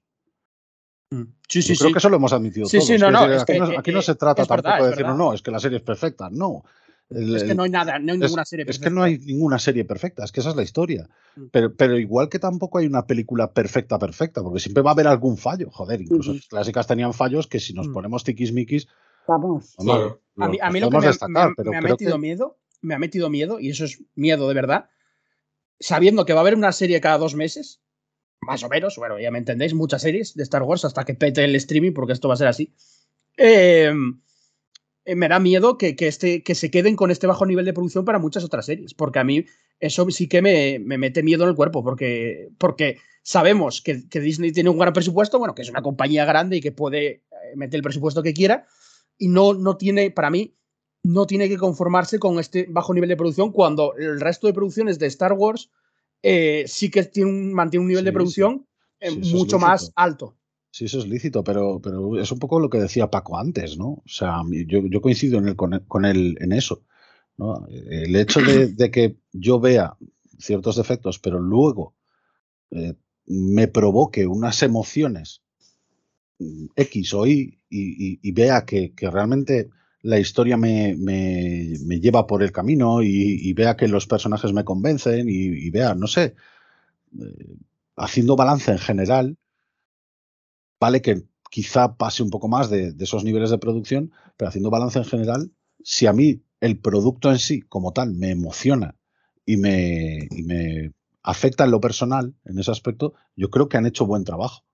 No digo que sea excelente. no, claro, eso ya depende de cada uno, de cómo le afecta sus emociones. Pero creo que han hecho un buen trabajo. Entonces, también hay, que, también hay que pararse a ver quiénes son los implicados en todo esto. Es decir, a lo mejor el equipo que está haciendo o que ha hecho la serie de Obi-Wan pues eh, ha sido gente con menos experiencia, quizá, o ha sido gente a la que le han metido prisa. Como no, sí, las causas, eso ya, pues, hablamos. Las, causas son, pueden ser mil. Sí, la pandemia, quizá, prisa, sí, sí, es verdad. claro, quizá en esto eh, han sufrido una serie de, contratiempos que no han, que no han eh, propiciado que el producto sea quizá tan bueno como, como otros en el aspecto técnico, pero como a mí la historia me, me parece muy bien hilada y me parece muy, muy bien hecha de cara precisamente a, producirme las sensaciones que yo espero en un producto de Star Wars, pues a mí me funciona. Claro, eso es a nivel personal ya, todo, todo, claro. Eh, eso ya depende de las emociones que despierte eh, la serie o los episodios en general en, cada uno. No hay, más que ver también la reacción de la gente en las redes. Quiero decir que no, no es representativa de todo el mundo, obviamente, pero sí que es representativa en cierto sentido de lo que también recoge Lucasfilm. Es decir, hay mucha gente que se ha quejado por esto, pero también hay mucha gente que está diciendo, madre mía, lo que he llorado, madre mía, las emociones que siento, madre mía, lo, que habéis hecho. Es decir, eh, creo que Lucasfilm es lo suficientemente lista empresarialmente como para mm, saber eh, aceptar este tipo de, críticas, intentar mejorar, obviamente, en, esos aspectos que, que, a la gente no le convencen, pero que a la vez también atiende a la gente a la que sí. Entonces, claro, mm, imagino que ellos harán sus estudios de mercado, sus balances y sus, y sus historias para decir, oye, necesitamos alcanzar un nivel de producción más próximo a las películas, pero seguir a lo mejor con este tipo de historias porque a la gente les está gustando. Yo quiero pensar que el tema de, sobre todo a los que nos, a los que le damos más peso al tema de la producción y todos los apartados técnicos en general, yo creo que es algo anecdótico el consenso en la crítica en este apartado, sobre todo. Porque es lo que digo yo, y lo decía Randy ahora, que yo lo que pienso es que han corrido. No sé si para no competir con El Señor de los Anillos y House of the Dragon, porque al, principio, hace un año, apuntaba que se estrenaría después de verano. O sea, yo creo que es más un tema anecdótico de que han querido correr o algo, algo ha pasado ahí. Ya lo hemos hablado en otros podcasts de que parece que algo ha pasado y yo creo que es algo más anecdótico porque viendo el pelotazo, sobre todo a nivel de producción, que va a ser Andor, ya no sea ni, o sea, solo por nombres es muy difícil que lo hagan mal, quiero decir. Boba Fett también cumple, aunque la dirección de Rodríguez tiene sus fallas, cumple. El Mandaloriano, lógicamente, roza la excelencia, es decir, yo creo que es algo más anecdótico. Que no te confíes, ¿eh? digo, no, como el que lleva el nombre de Andor, esto no va a fallar. Eso, por eso tengo yo miedo, porque no hay que confiarse porque ya has visto esto, ya te, ya te, has dado cuenta de lo que ha habido claro, aquí. Habrá, habrá cosas muy buenas y cosas muy malas. O sea, la parte técnico, otras cosas. El tema de Andor, lo que me escama es que son 12 episodios. Son demasiados. son muchísimos. Tú no puedes mantener, claro, tú no puedes mantener un nivel alto en 12 episodios. ¿lo ves? Eso es lo que mm. más miedo me da a mí. Pues que... A ver, tampoco van a hacer algo como. Yo pienso, en mi, punto personal, el capítulo 3 de Obi-Wan es de lo peor que he visto a nivel de producción de Star Wars, mm. en, los últimos años al menos. Yo creo que ese nivel es difícil que, lo, que, que, bajen a ese nivel porque pienso, y esto es una teoría mía personal, ¿eh? no digo que, que, sea la verdad, pienso que han corrido, que algo ha pasado ahí durante la producción de la serie. Pero, ojo que Andor tuvo muchos problemas también de producción, así que hay que, ver. Se paralizó dos veces por pandemia y tuvo muchos problemas, así que vamos a ver. hay que ver también las, formas que tienen de trabajar. O sea, eh, quiero decir, yo, por ejemplo, soy programador web, ¿vale? Entonces, no, no, no, lo extrapolo, ¿eh? Quiero decir, no, no, pretendo extrapolarlo, sino con un mero ejemplo de, tiempos, ¿vale? Eh, cuando eres programador, tanto web como de videojuegos, como de lo que sea, siempre dispones de unos tiempos y siempre mm, intentas hacerlo lo mejor posible. Yo no dudo que hayan intentado hacerlo lo mejor posible. De hecho, joder, hay escenas que están mucho mejor rodadas, hay escenas que están mucho peor rodadas, hay escenas que tienen mucha mejor calidad y, e iluminación y, yo qué sé. Eh, creo que es necesario también valorar que, hacer una serie de estas, de estas características, no es como rodar un- una serie tipo Stranger Things, por ejemplo. O sea, porque se ha comparado mucho con series que han salido a la vez y que no tienen el mismo bagaje ni la misma carga que, que- que tiene esta, ni se han hecho de la misma manera. Entonces, cre- creo que es conveniente por lo menos valorarlo también así. Dale, Neme. Hostia, Neme, ahora te fuiste. No, no, pero te digo que, que son varias cosas, pero como estáis saltando de temas, se me pasa el poder Se te comentar fue. algo. se te Venga, fue. una A ver, primero lo, lo de la música, que lo que le habéis dicho, yo lo que para mí sí que falta en, en algunas partes. Y yo también te digo, en, en el tráiler que lo pusieron por todo lo alto, en verdad. Porque ¿en qué tráiler te pusieron del Obi-Wan? Te pusieron con el duelo de Faye por todo lo alto. Entonces, claro, ese tráiler ganó muchísimo. ¿Por qué? Por, la, pedazo de música que le pusieron, tío. Y después tú que empiezas la serie y que no haya nada, salvo este capítulo final, pues hombre, te choca un poco. Eso es lo que quiere decir por, por lo de la música. Que yo que tampoco lo tengas que poner en todo el rato, pero al menos un poco, o incluso variaciones en ciertas partes, sí, tío, porque sigues viendo Star Wars y sigues viendo una historia clásica. Y luego lo del el, problema este de producción, yo creo que todo el mundo le ha chocado el, lo técnico de esta serie. O bueno, pero voy a, hablar, voy a hablar por mí, a mí me ha chocado. Y yo creo que por lo que he visto por redes sociales, la gente dice, es que lo veo raro, no me termina de entrar por los ojos. Y es lo que estoy diciendo, que yo creo que aquí han tenido un problema de algo. Llámalo agenda, llámalo que el dinero se les ha ido en, en pagar a todo el mundo que sale, tío. Que sale el Hayden, que sale el Iwan, que sale el, el tío Owen, tío, el Palpatine. Son demasiada gente y a lo mejor ahí se les ha ido y les, les ha quedado una historia sencilla. Pero algo ha pasado aquí. De que hemos pasado de muchísimos capítulos, porque tú ves el de hoy y tú con el de hoy te quedas a gusto. Y tú dices, guau, tío, es que esto es un capítulo, lo que has visto tú hoy. Y te quedas con ganas de más. Tú tienes ganas de, de decir, mm, joder, me gustaría que hubiese cuatro más. Pero como diciendo, aquí ahora es cuando ha empezado esto a tener su chicha. Pero ya se ha acabado. Entonces yo no sé si es que la idea era esta, de esta, empezaron con esto y vamos a pensar en cómo llegar hasta ahí, con lo que nos quede. Y por eso te ponen capítulos donde es muy poco en general, pasillo, muchas cuevas, siempre de noche, para poder llegar a este punto. No lo sé. Pero yo estoy por seguro que aquí con esta serie ha pasado algo. Que no sé si es que el mando, por ejemplo, puso el listón muy alto. Y el mandaloriano puso el listón tan alto que tú te crees que todo va a ser igual. Lo que venga ahora. Y a lo mejor.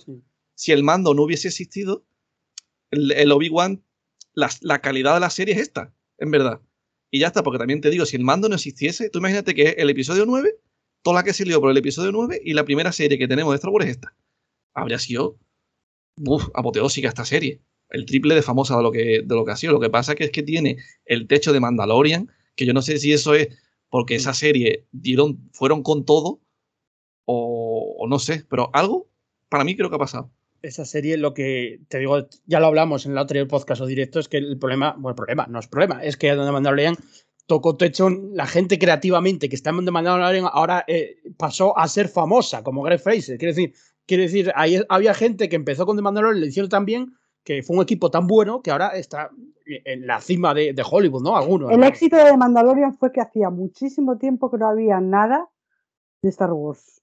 Después de, lo- de- de- de todo el follón que se había liado con las secuelas. Bueno, Pero ahí- hace- pero ahí ya entramos en otra historia. medio por ahí, por ahí- el éxito de, de- Pero, pero ahí entramos en Solo otra hacía un historia, año y o sea, medio yo- que no había nada insisto, yo insisto en que The Mandalorian fue la primera serie live action de la historia claro, de Star Wars. Entonces, eh, parte del pelotazo es ese. sí. Pero, pero es que eh, yo creo que no podemos ser tampoco reduccionistas al extremo. Por eso digo, o sea, ni todos los capítulos pasan de noche. El problema es quizá que la acción principal pasa en, en sitios oscuros. Eso Yo creo lo que es, concedo. es- es un problema de nivel de producción. Eso- eso general. lo Y yo cuando hablo de nivel de producción hablo de dirección. no podemos ser fotografía, reduccionistas porque, joder, vamos a ver, en- en el- lo- siendo justos, los capítulos más criticados son tres, Sí, Sí, sí. siendo justos, porque Claro, los otros tres pero son la mitad no de han las sido tan criticados. Entonces, Claro que sí. sí, sí. es la mitad de la serie, pero entonces Sí. siendo justos es un 50-50. Pero Sí, ya- pero en una serie limitada, si hay tres malos, bueno, malos, ya me entiendes, criticados, hostia, no se sostiene. No se sostiene una temporada de siete en muchas series. Eso es ser reduccionista, igualmente. O sea, Sí, pero quiero decir, mí, o sea, para mí no es. O sea, para mí, tres capítulos malos y tres buenos es un 50-50, igualmente. Claro. hostia, Que es un te- 5. Te, te desmonta, te desmonta, te puedes montar toda la serie, evidentemente. Pero es que la serie no es Es como el una nudo, serie... ¿eh? Lo que se critica aquí, el Pero, nudo de la pero ahí ya, pero ahí ya volvemos a lo, a lo mismo. O sea, eso depende de cada cual. Sí, sí, bueno, digo los más criticados, ¿no? Claro, pero son tres.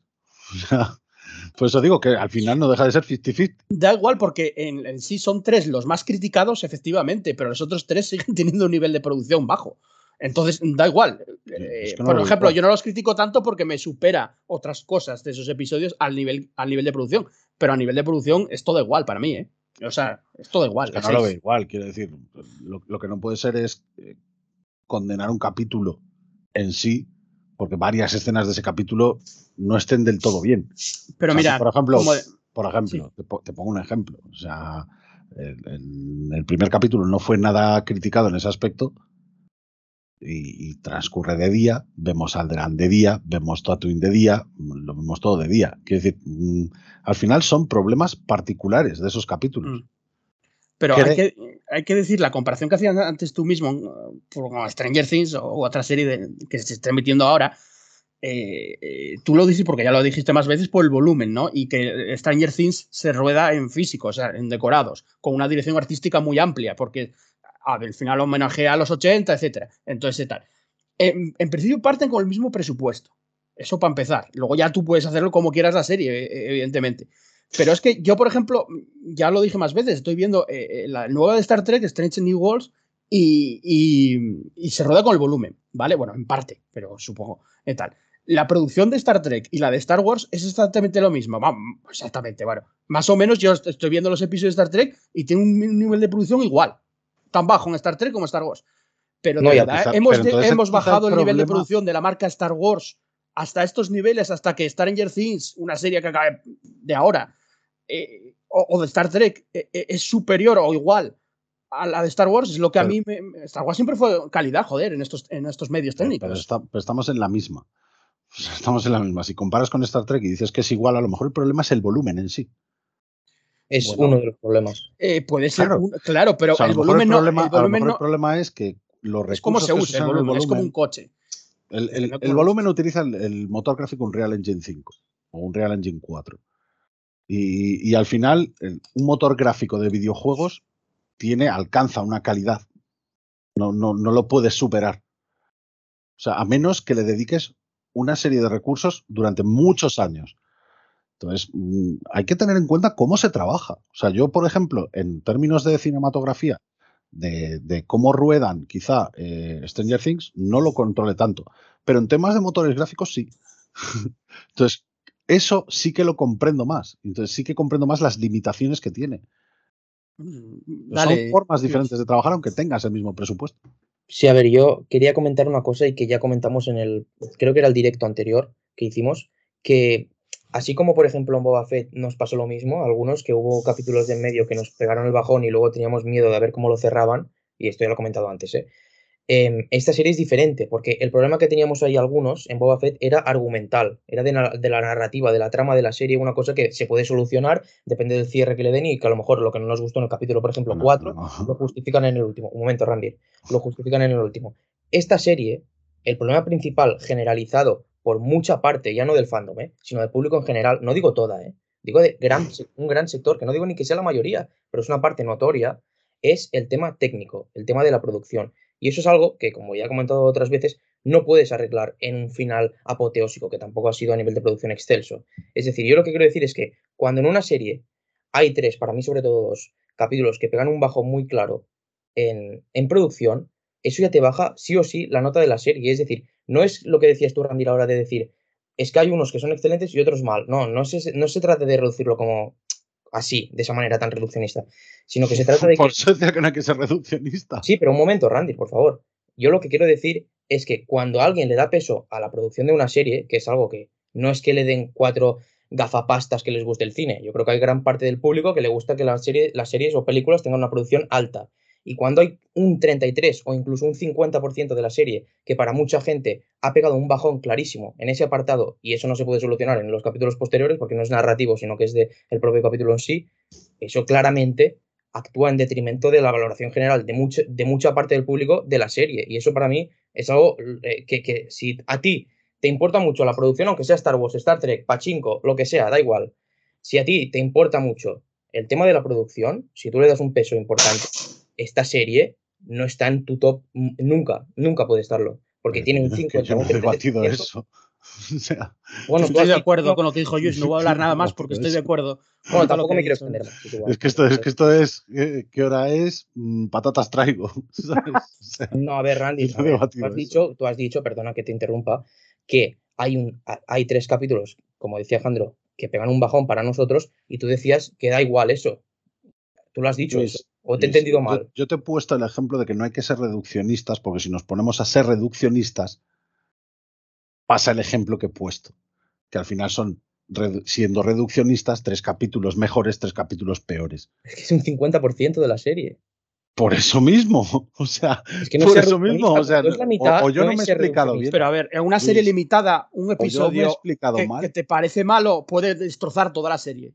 Randy, Así es, cuando, perdona, claro. Randy, un momento, ¿eh? Te, te hago un apunte y luego te dejo hablar, ¿vale?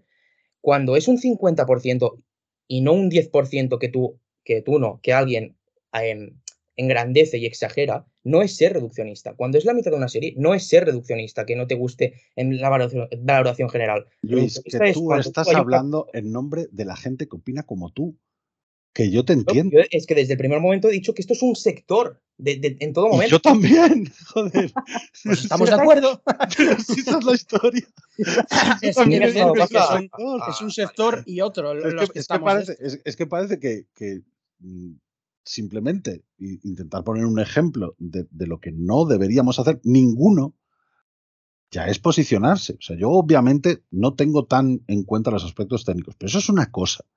Y otra cosa es pretender mm, que- el fandom en sí o, la gente en sí tenga que verlo de una forma o de otra. Yo no he dicho que tengan que verlo de una forma o de otra. He dicho que ser reduccionistas es malo en todos los sentidos.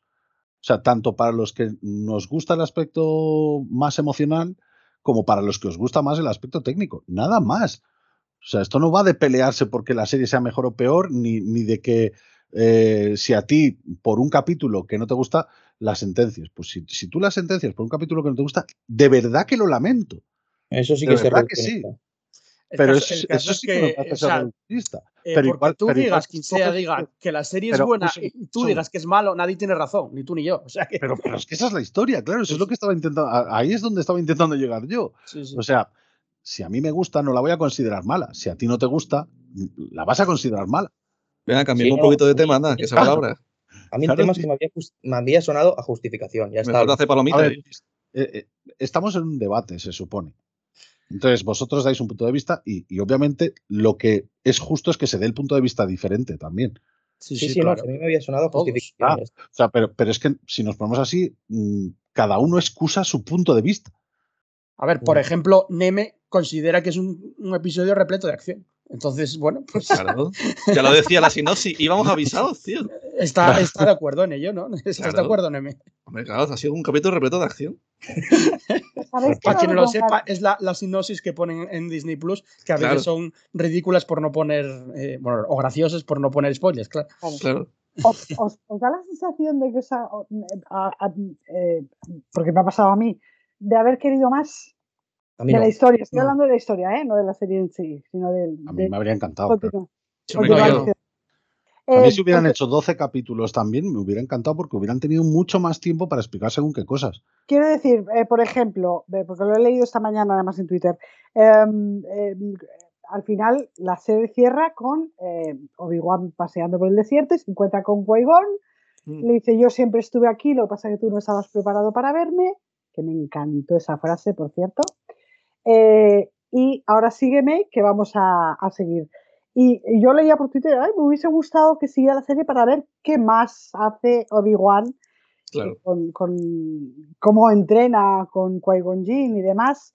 Eh, y me encanta el detalle porque mm, te deja, a mí me gustó el detalle de que te deja con la duda de saber cómo hace para entrenar para ser un fantasma de la fuerza, por ejemplo. Y Sí, sí. Me dio la sensación, me recordó un poquito a eh, la, la leyenda que hablamos siempre de Yoda, de que no se sabe ni de qué planeta procede, ni de qué clase es su especie, como Baby Yoda, eh, Sí. que no sabemos nada de realmente de, de- de esa especie concretamente, si son todos eh, sensibles a la fuerza, si solamente son el Grogu y, y- y Yoda, eh, no sabemos nada de No ellos. nos olvidemos de Y ya- Yazley. Y Yardley, es verdad, también, y Yardley, es verdad, que también es sensible a la fuerza. A mí Eh, me entonces, gustaría que. Me ha encantado el detalle de decir, bueno, pues ahora nos han dejado aquí otra, otra cosa que va a ser un secreto Claro. no desvelado, y es cómo entrena Obi-Wan con su maestro Qui-Gon Jinn en estos 10 años, que le- 9 años que les quedan, hasta el episodio 4, el cómo termina de entrenar para ser un fantasma de la fuerza. Paco, Paco, dale tú que, que llevas tiempo sin hablar desaparecido como el maestro inquisidor. Eh, exactamente, exactamente. No, a ver, mm, es que yo creo que lo que querían contar lo han contado. O sea, evidentemente a mí que en general me ha gustado la serie, pues oye, si hubiese tenido más episodios, eh, encantado. Pero a mí me da la sensación un poco, eh, Nemesis, yo creo que un poco en broma, pero también un poco en serio, ¿no? Comentaba, eh, lo comentó eh, por el tema en el tema del grupo de WhatsApp, que decía, es como si este episodio lo tuviesen muy, muy, muy claro, el último episodio, y se hayan ocupado, el guion se haya entretenido en ir rellenando un poco hasta llegar aquí, ¿no? O sea, como que había una idea muy clara de lo que tenía que contar la serie, incluso en algún momento de la misma, a pesar de que son solamente seis episodios, es una serie muy limitada, pero también se ha comentado un poco que, bueno, que había algún, eh, episodio un poquillo de relleno, que, realmente se podía haber condensado incluso más, o que, no cuenta tantas cosas mm, trascendentes para, para la duración que tiene.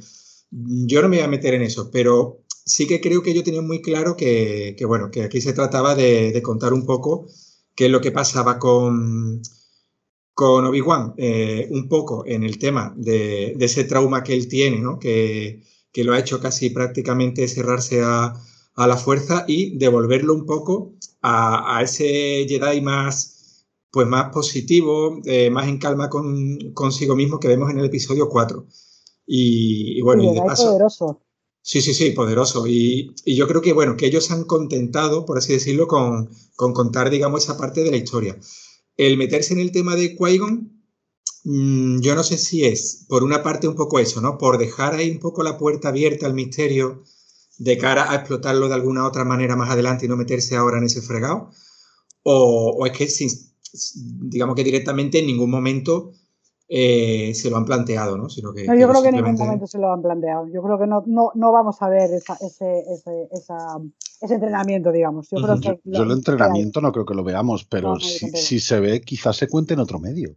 Sí. O sea, es que esto al final, yo vuelvo a lo mismo. O sea, yo, yo estoy aquí hablando como fan, no estoy aquí hablando como, como Como público general de nada. ¿Vale? O sea, estoy hablando como fan de Star Wars, porque si no, no haría un podcast de Star Wars. Haría un podcast de, de cine o haría un podcast de lo que fuera. Pero, pero no de Star Wars. Entonces, claro, yo, yo aporto simplemente o intento aportar simplemente la, la perspectiva fan, la perspectiva de Lore, realmente. Entonces, yo creo que Star Wars siempre ha sido o ha pretendido ser, y más, sobre todo con las declaraciones de Kathleen Kennedy últimas al respecto, ya, ya se pretende que sea una historia coherente, completa. Sea, una historia que una serie aporte una serie de datos que encajan dentro de todo lo demás, dentro de una coherencia establecida más o menos eh, literal, ¿no? Entonces, que- creo que todas funcionan en ese aspecto y, y creo que se complementan muy bien con el resto de formatos. Es decir, con, con las películas ya pasaba antes, se complementaban con novelas y se complementaban con, con cómics. Y, y después vinieron los videojuegos y se empezaron a complementar con videojuegos también. Por ejemplo, el poder de la fuerza, ¿no? Y ahora, por ejemplo, el Fallen Order. Y, y cuando han llegado las series, las series al fin y al cabo son un producto que va dirigido a lo mismo, creo. Creo desde esa perspectiva fan. A partir de, la perspectiva ya empresarial, eso ya es otra historia y es otro mundo donde no me voy a meter. Pero, pero creo que todo hila para lo mismo. Entonces, al final, ya ha habido historias donde, donde a Qui-Gon nos lo materializan después de Clone Wars. Es decir, en Clone Wars no se podía materializar y se lo decía Yoda, ¿no? No puedo porque no tengo el entrenamiento completo y no sé todavía cómo hacerme fantasma, básicamente, y cómo aparecerme delante de ti. Pero sí que se ha contado en otra historia posterior de, otra novela.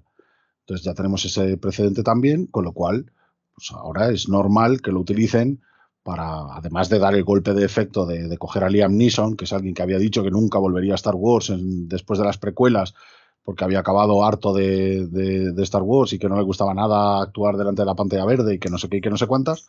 Y mira. Y, míralo, al final también había dicho que si, bueno, pues si me lo proponen en una película, pues a lo mejor pero solo en películas. Y de repente, pum, aparece, aunque sea en un cameo. Ya lo decía Rex, tío, todo depende del tamaño de tu billetera. lo, de, lo, de, lo de las películas lo dijo, pues claro, estaba clarísimo. No, no, estaba claro porque este, este, cameo ya lo haría hace X tiempo. Claro. Quiero decir, o sea, al final se trata de, de a lo que voy es que se trata de hilar. Y, y, yo creo que hilar han hilado e hilan en todos los productos. Y que, y que son perfectamente aprovechables para el futuro. O sea, no solamente lo, lo comentábamos con el libro de Boba Fett, decíamos, pues seguro que cogen a Boba Fett y lo meten luego en The Mandalorian, o lo meten luego en la serie de Ahsoka, o lo meten luego en donde sea. Mm. Claro, porque de eso se trata, precisamente. Se trata de aprovechar todo lo que has contado para seguir contando más cosas. A mí que me gustaría que dejasen cosas a la imaginación. Hay cosas de Star Wars que me gustaría que sigan siendo así, que nunca le den explicación. Porque estamos ahora en una época que te lo tiene que explicar todo. Mira, no, como no pienses, no imagines. Yo qué sé, mm. déjate algo para, para ti personal. Porque, por ejemplo, de los fantasmas, tío, es un campo tan místico que como lo expliquen pido de la gracia, tío. Tú imagínate, porque la serie, porque la serie podría ser perfectamente tres capítulos. Tres capítulos de hora y pico, una peli larga, te lo explica todo, y a lo mejor si hace seis, los otros tres va a dar entrenamiento y. Pero es que a este punto te lo van a conectar todo, que al final va a tener el episodio 4 y vas a saber lo que ha pasado el día antes de que esté, de que esté Entonces, en, con Rogue One sabemos lo que pasó con el día antes de, episodio 4. Es que llega un punto que no te dejan espacio para imaginarte nada, tío. A menos el entrenamiento, tío, porque, a ver, yo entiendo que es un entrenamiento especial, pero me gustaría que, que, nunca me lo contaran, que no diga, mira, pues que el Cuaigo le dice, mira, Obi-Wan, te va a levantar todos los días a las 8 a comer lechuga, a hacer footing por las dunas y, y, aquí, y, te, mete la cama a las 9, ¿sabes? Y así como se hace fantasma, no, hombre, la gracia es que sea algo súper místico entre ellos. ¿Sabes qué pasa, tío? ¿Sabes qué pasa, tío? Que el, el, problema de todo esto, o por lo menos el que yo veo, ¿vale? Es que la gente mm, parece evitarlo también, tío. O sea, yo hay momentos en los que e, evitar el, el imaginarse ellos o asumir cosas, ah, tío. Mm, o sea, el, el, hecho de que te tengan que explicar al detalle todo. Claro porque si no es malo o es un agujero de guion. estamos en ese punto. Estamos en ese punto. Es un problema en general de la sociedad, yo creo. Claro, o sea, ahí, ya no estamos en un problema de producción, ni estamos en un problema de, no, de argumento. O sea, estamos en un problema de, de, ver las cosas como espectador, tío. O sea, que como espectador, es lo que decía antes, tú te tienes que intentar implicar también. O sea, vale, vale que a lo mejor a ti ciertos aspectos te saquen de la narrativa. Yo eso no lo discuto en ningún momento. Que quede clarísimo pero, pero tienes que intentar implicarte. O sea, eso es lo mínimo. Quiero decir, eh, a mí a lo mejor no me emociona mm, especialmente una historia sobre Jar Jar Binks, ¿vale? Pero si veo una historia, por ejemplo, Resistance, ¿vale? Es una serie que mucha gente se niega a ver o, se ha negado a verla solamente porque la animación no le entra, ¿vale? Y sí que es una serie que argumentalmente es mucho más infantil que muchas otras. Pero si sabes y partes de esa base, yo creo que eh, si, eres lo suficientemente, eh, eh, no sé, em, empático como para percibir eso, es decir, que, es un producto diferente, joder, la puedes ver perfectamente, aunque, aunque no vaya dirigida para ti. No sé. hay, que tener en cuenta que Star Wars, ya lo dijimos muchas veces, es súper mega amplio ya, o sea, ya va a haber eh, cine negro en Star Wars, mafia en Star Wars, humor infantil, más adulto, Mm, más de universo expandido, más de no sé qué. Y, entonces, bueno, al final es que eh, yo veo muy difícil que te guste todo, todo, todo, porque es que eh, es muy amplio, cada vez más. Sí, hombre, está, claro que tiene unos límites, ¿no? Quiero decir, no van a hacer y otra una cosa película X de Star Wars. Que oye, que igual tampoco tienes tiempo, quiero decir, que es que ahora hay mucho, mucho material. Eso es verdad. A mí me gustaría eh, ver algo nuevo, tío. Algo nuevo, con un nuevo nombre, sin tanta nostalgia. Lo veremos, el acólito está ahí, que igual pueden tirar por ahí. Y la película de Waititi, que eso veremos por dónde sale. Le van a caer palos y lo voy a le van a caer palos y lo voy a disfrutar que flipas. Eh, eh, sí, sí, esos palos los voy a disfrutar. Eh, bueno, mm, vamos a acabar un poco el podcast ya, que no tenemos tiempo para más. Entonces, yo os, voy a dejar un poco que deis vuestra opinión final en, apenas dos o tres minutos sobre la serie en general, qué os ha parecido, qué os ha parecido bueno, malo, etcétera, ¿no? En la conclusión final. Así que dale, Amelia. Yo, eh, a ver, eh, bueno, pues yo me quedo, mm, para empezar, yo, esta serie me ha encantado porque me ha encantado, ya fuera parte de todo el nivel de producción y de todo lo que hemos hablado, me ha gustado porque he vuelto a tener 11 años. Quiero decir, a, mí esta serie eh, me ha gustado mucho Mandaloriano, me ha gustado mucho Boba Fett, o sea, lo que están haciendo ahora Disney con las series y demás, me está gustando lo que están haciendo, pero concretamente con esa serie me ha conectado directamente con la niña que fui porque mm, no sé por qué los elementos que me ha puesto eh, me han conectado directamente con, con, esa etapa de mi vida. Entonces, yo no puedo ser objetiva. Entonces, tengo que decir, para mí es una serie que se ha quedado en mi corazón y que se va a quedar mucho tiempo en mi corazón, que la voy a ver muchas veces, porque me ha hecho sentir muchísimas cosas. Los dos primeros episodios lloré como una niña, en este último episodio acabé llorando precisamente cuando aparece Qui-Gon me emocioné también mucho con, eh, eh, eh, los combates que tiene con, Vader, Obi-Wan y tal. Y en general me quedo con, la cosa de, me han contado una historia de un, un, Jedi que a mí me gustaba, siempre me gustó mucho, como es Obi-Wan Kenobi. Y me encanta el arco que me han contado de una persona que está destruida. Y además te explican un poco por qué está destruida. Creo que esta serie habla un poco de la culpa el tema de la culpa, que es muy importante, yo es un tema que yo he trabajado mucho a nivel personal. Entonces, eh, creo que es por eso por lo que me ha conectado tanto también con, conmigo la, serie, eh, porque hemos visto eh, la redención, digamos, de, de, Obi-Wan, que estaba destruido y yo creo que era porque se sentía culpable de haber intentado matar o haber, o haber no haber conseguido salvar a Anakin. Skywalker. Y en este, por ejemplo, último enfrentamiento que hemos visto en este último episodio, cuando Anakin le dice, no, no, tú no mataste, tú no me destruiste, fui yo el que lo hizo, lo hice yo solo, eh, le quita, digamos, esa carga de culpa. Y yo creo que en parte él consigue salir adelante y sobrevivir y, y eh, volver a la luz, digamos, gracias a que se ha quitado esa carga de culpa. Que es un poco lo que le pasa a Reba, por ejemplo. Eh, aquí en el arco de Reba, de la que hemos hablado muy poquito, eh, a pesar de todos los eh, países que pueda tener el personaje en sí, creo que vemos un arco de personaje bastante interesante porque ella se siente muy culpable de haber de no haber ayudado a esos niños. Lo dice mucho, mucho en este último capítulo también, cuando intentan matar a Luke y no puede, y le dice a Obi-Wan, es que mm, tenía que haber ayudado a esos niños y haberlos defendido y no podía. Ella está cargando una culpa de no haber podido defender a sus amigos, a sus compañeros cuando era niña, y ha estado todos estos años cargando con esa culpa y por fin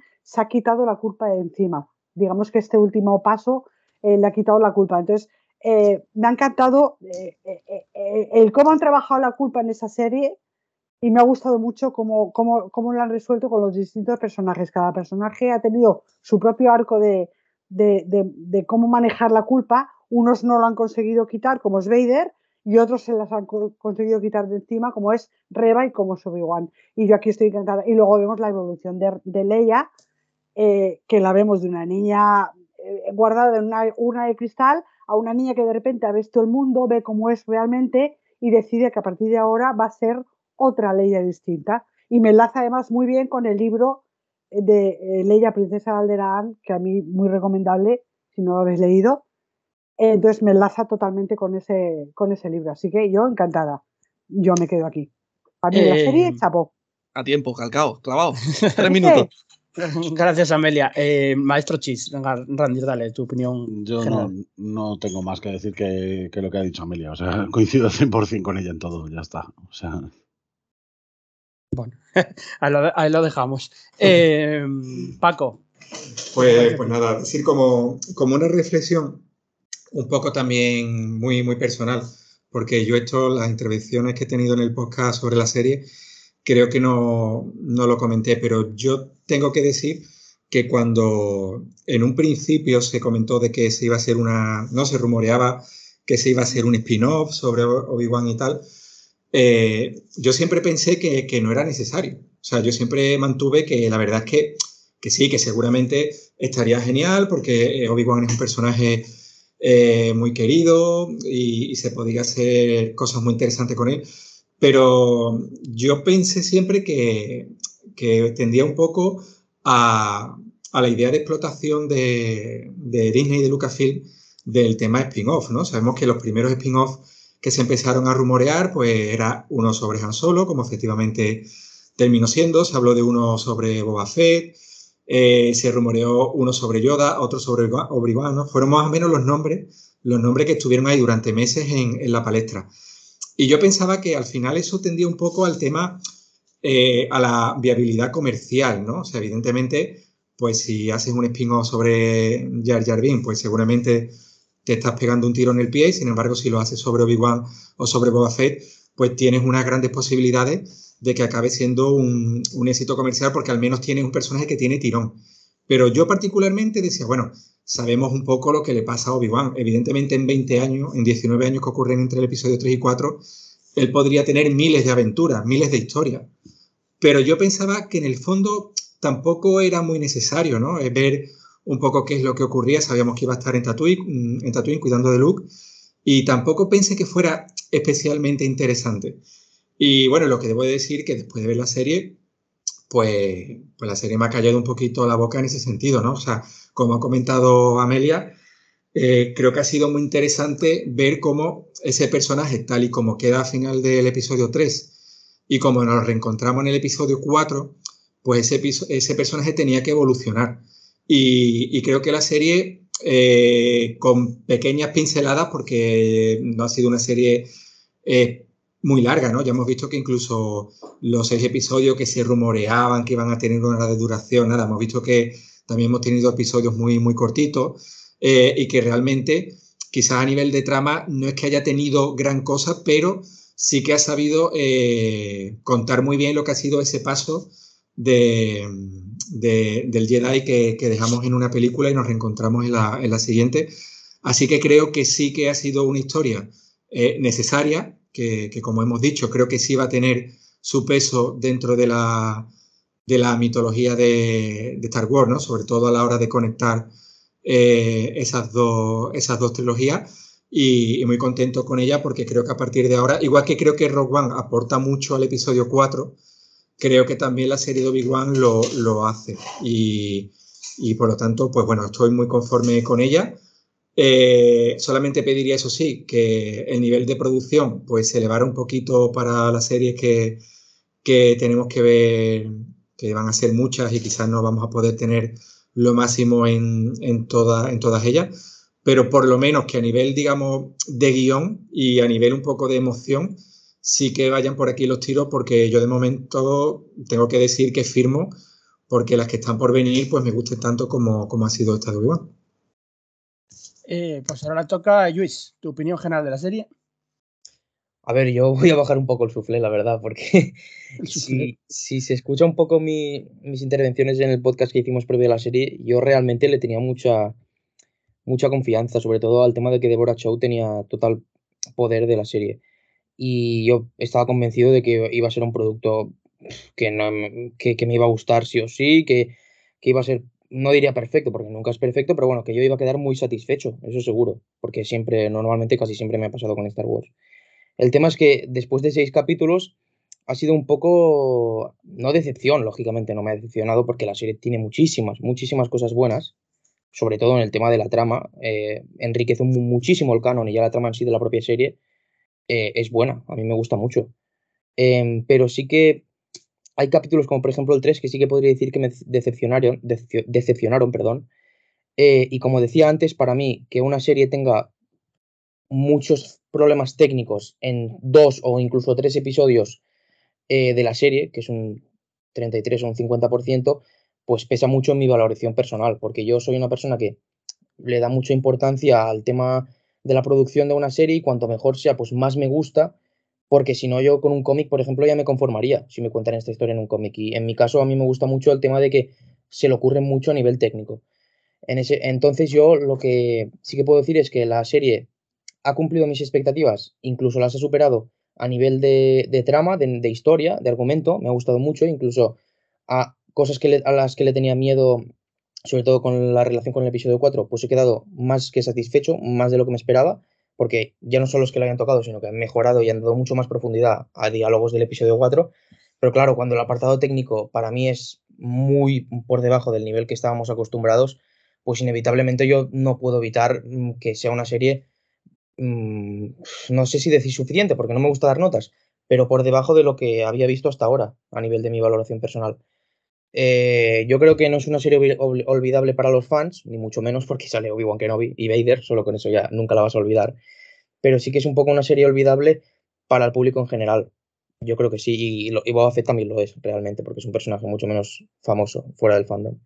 Así que, por ejemplo, así que por mí, estoy un poco triste porque yo esperaba que esta serie fuera la serie del año, literalmente. Que sí que es verdad que no lo han dicho, pero bueno, la promoción apuntaba a eso, daba a entender eso. Y en ese aspecto, pues mm, ya digo, ¿eh? no estoy decepcionado, no estoy infeliz, solo estaba triste con el episodio 3, pero no ha cumplido del todo mis expectativas. Que sí que es verdad que lo mejor es nunca ir con expectativas, pero personalmente, si sale Obi-Wan Kenobi, yo es inevitable que tenga las expectativas altas. Así que nada, en general eso. Eh, es una serie que me ha gustado, en, el cómputo general estoy satisfecho, eh, ni mucho menos diría que es mala, pero sí que hay más errores de los que yo me esperaba en un principio. Vale, y por último, Neme.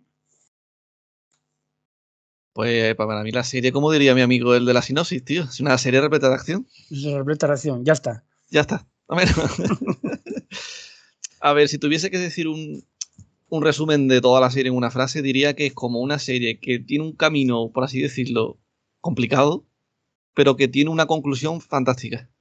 Para mí la conclusión de la historia es muy, muy buena, que ha sido este último capítulo, pero es verdad que tiene un recorrido complicado, tío, donde por mucho que a lo mejor moleste que se hable de esto, pero algo ha pasado, tío. Entonces yo vengo aquí primeramente también para dar mi opinión, pero yo es que soy fan, tío. A mí es que es que te lo voy a comprar, me des lo que me dé, pero también intento ponerme en la piel de los que no están aquí, de la gente que, que a lo mejor se quiere enganchar a esto desde cero o que no es tan fan de esto. Y yo veo que con esa gente no cumplen tanto. Entonces me intento empatizar con ellos a ver por dónde porque yo estoy viendo esto, tío, y yo lo que estoy viendo me está encantando. Por mucho que yo puedo decir que me encanta, pero que la producción es mala. Yo puedo decir, no las dos cosas, porque veo las dos cosas. Pero yo estoy viendo un capítulo y yo estoy como un niño chico. Yo estoy, guau, esto es como en el Fallen Order, esto es un guiño al episodio 1, esto es el viso de Java. Estoy así todo el rato. Todo el rato fascinándome, viendo recuerdos y cosas que sé, porque yo estoy aquí metido a saco, porque yo estoy obsesionado con este tema. En este pedazo de telaraña que se está formando con Star Wars. Pero cuando intento hablar a modo general de cómo sería esa gente que no, pues yo creo que esta serie para ellos no cumple. Porque esa, esa gente que estas cosas no las pille, o no pille la mitad de lo que te, de lo que te suele dar, ¿no? Lo que homenajea, ¿no? Lo que se refiere, no. Ven el hilo principal y se, y se desentienden, tío. Y me da pena, tío, porque ¿qué se puede hacer mejor? Porque, y es que debemos exigir que se haga mejor, porque, tío, es que son multimillonarios. Es que no es algo. Que, que, no es algo que tú digas que pobrecitos, que van justo, tío. Es que tienen muchísimo dinero muchísimo y lo pueden hacer mejor. Y es que deben, deben hacerlo mejor, no decir, mira, como todo el mundo solo va a tragar, lo hacemos así, más o menos, y ya está. Es que esa mentalidad no puede ser, de, que te tienes que tragar todo. Y a lo mejor aquí en este podcast que nos escucha mejor dice, qué coñazo con lo técnico, pero es que esta ha sido una de las primeras series que hemos visto ese fallo. Que, a, mí, a mí me pasó con el 8, ¿no? Que tú vives algo y tú dices, tío, que es que Star Wars tiene fallos, tío, lo que te digo, y es débil en verdad. Si no te dieran todos esos cañonazos que dije antes de, nostalgia. Entonces, si yo tengo que hablar aquí ahora yo, yo como fan, para mí la serie es un regalo. A mí me ha gustado mucho, ha sido un viaje para mí muy bonito, semana tras semana. Si tuviese que poner un orden de los capítulos, para mí es el 6, el 3 y el 1. Para mí el 3 yo lo guardo muy especial, para mí significó mucho. Y no le quitaba nada, no le añadía música, no le añadía nada. Lo crudo y lo frío que es ese capítulo. Pero claro, eso para mí. A mí no, pero si tuviese, si tuviese puesto, por ejemplo, música en otros lados. Yo, por ejemplo, no hubiera puesto una invasión imperial como en el episodio 5 del capítulo, ¿no? El, capítulo 5 y no ponerte ningún poquito de, marcha imperial como están todas. Le falta un poco esa esencia de lo que son, por mucho que sean temas triviales. Entonces, ya te digo, por mí, ojalá hubiese seguido más, tío. Pero claro, yo hubiese pedido más episodios si hubiese visto una idea más amplia. Porque eso que ha dicho Paco antes, que lo dije medio en broma, vamos a ver cuando pasen los días y reflexione más, que a lo mejor es verdad que tú dices, ¿no habéis notado que este capítulo ha sido el que más trabajo ha tenido? El más claro, el que te han contado algo clarísimo, tío, que no se han ido por la rama y han ido pim, pam, pum, y te han dado todo como que funcionaba, que todo venía solo, ¿sabes? Y eso en los anteriores no, no pasa, tío. Te ponen ahí uno de media horita, te ponen otro y, no pasa tanto. Para mí tuvo un comienzo espectacular y ha tenido un final espectacular, pero lo de en medio me da la sensación que podría haber sido una serie de tres capítulos. Te ponen una peli larga y, y para adelante. Entonces ya te digo, a mí me gustaría ver un, un poquito de, cal- de calidad en producción. Porque es verdad que en esta serie, para mí, en cuanto a lore, en cuanto a lo que han hilado, lo que nos han contado, todo lo que rodea lo que nos han contado, para mí está perfecto. Yo pocas veces he visto yo una serie que han cuidado tanto, tanto, tanto cada paso que daban con el canon y que lo respetan tantísimo. Y que le tienen mucho amor y que quieren que todo quede perfecto para que tú no le, no le detestes fallo, aunque haya las tonterías, porque por ejemplo, de no, es que en el Snow Speeder son dos y caben cuatro. Pero es tontería, eso es, te pueden decir que es cualquier modelo, como digo, echa la imaginación, un modelo que cabe más y ya está. No tiene por qué condicionarte toda la serie esa tontería. Pero, pero vamos a ver, tío, la verdad que para mí yo, yo, yo estoy contento. Me hubiese gustado haberlo visto un pelín mejor, pero vamos, con lo que me han dado más de un personaje legendario, para mí mejor, porque a mí me han hecho yo empatizar muchísimo con este personaje. Porque a mí, antes de esta serie, a mí Obi-Wan no es de no es de mis favoritos.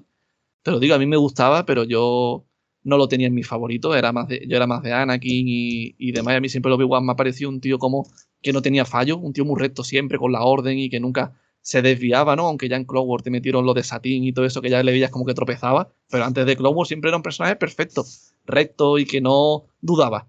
Y aquí verlo ha visto tan débil y tan mal, a mí eso me ha hecho empatizar muchísimo con él y que el personaje, para mí personalmente, lo, le tengo muchísimo cariño. Y yo ya las pelis no, no, las, voy a, no las voy a ver igual. Yo ya no las la voy a ver ya hasta, hasta mejor. Así que lo que digo, que yo creo que han desaprovechado una oportunidad muy buena, porque era una serie que era un punto medio de los fans de las precuelas con los fans de la trilogía original. Era como el meme ese de que nos damos, nos damos el brazo, y era como aquí todos unidos a algo que es para nosotros. Y creo que al final les ha salido algo bueno, pero que podía haber sido mejor. Así que nada, pero bueno, como decía Ja- Jandro, vienen muchísimas series, que si esta, por lo que sea, no te ha gustado, que no te preocupes, que en un mes y pico tienes otra y otro intento y a ver si hay, por ejemplo, cuaja más contigo, pero vamos, para mí, yo estoy muy contento con cómo ha quedado la cosa. Bueno, pues no tenemos tiempo para más. Eh, vamos a dar las gracias a, todos los primeros, eh, el equipo de la Faragua que ha estado aquí, eh, Randy, Luis, Paco, Amelia, Neme. Podéis dar las gracias a la vez, todos a la vez, que no tenemos tiempo para más. Venga, Haga la cuenta otra vez, venga. Venga. Gracias. Gracias. Venga, a la vez, a la vez, tiene que ser- tiene que ser a la vez, di un- di una, dos a la vez. Eh, no, y, y dar las gracias, como siempre, a todos los oyentes que siempre están ahí apoyándonos y escuchando todos nuestros podcasts. Y ahora la Faragua se va de vacaciones porque eh, hasta, hasta agosto, pero en agosto volveremos porque vamos a hacer ya un podcast previo a la serie de Andor. Vacaciones fraguaseras, tío. Eh, tenemos las vacaciones, sí, ahora estamos de vacaciones. De, A la bueno, playita ju- un mes.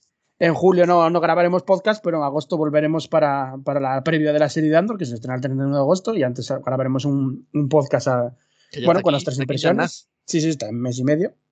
Y, y bueno, y también tenemos por ahí el segundo aniversario de Faragua, que es también importante el- ese podcast. Eh, así que bueno, eh, pues eso, muchísimas gracias a todos. Espero que os haya gustado tanto la serie como el- la cobertura que ha hecho la Faragua de, de la serie a lo largo de estas seis, seis episodios, cinco semanas que han sido. Eh, bueno, siempre hemos debatido aquí todos con, con respeto. Yo creo que os ha, os ha gustado tanto los debates con, cuando hay más consenso cuando, cuando hay menos. Así que, pues eso, un saludo para todos. Nos vemos eso en menos de un par de meses. nos oímos, mejor dicho, en el siguiente podcast. Eh, nos os esperamos con la serie de Andor y que Frogley os acompañe.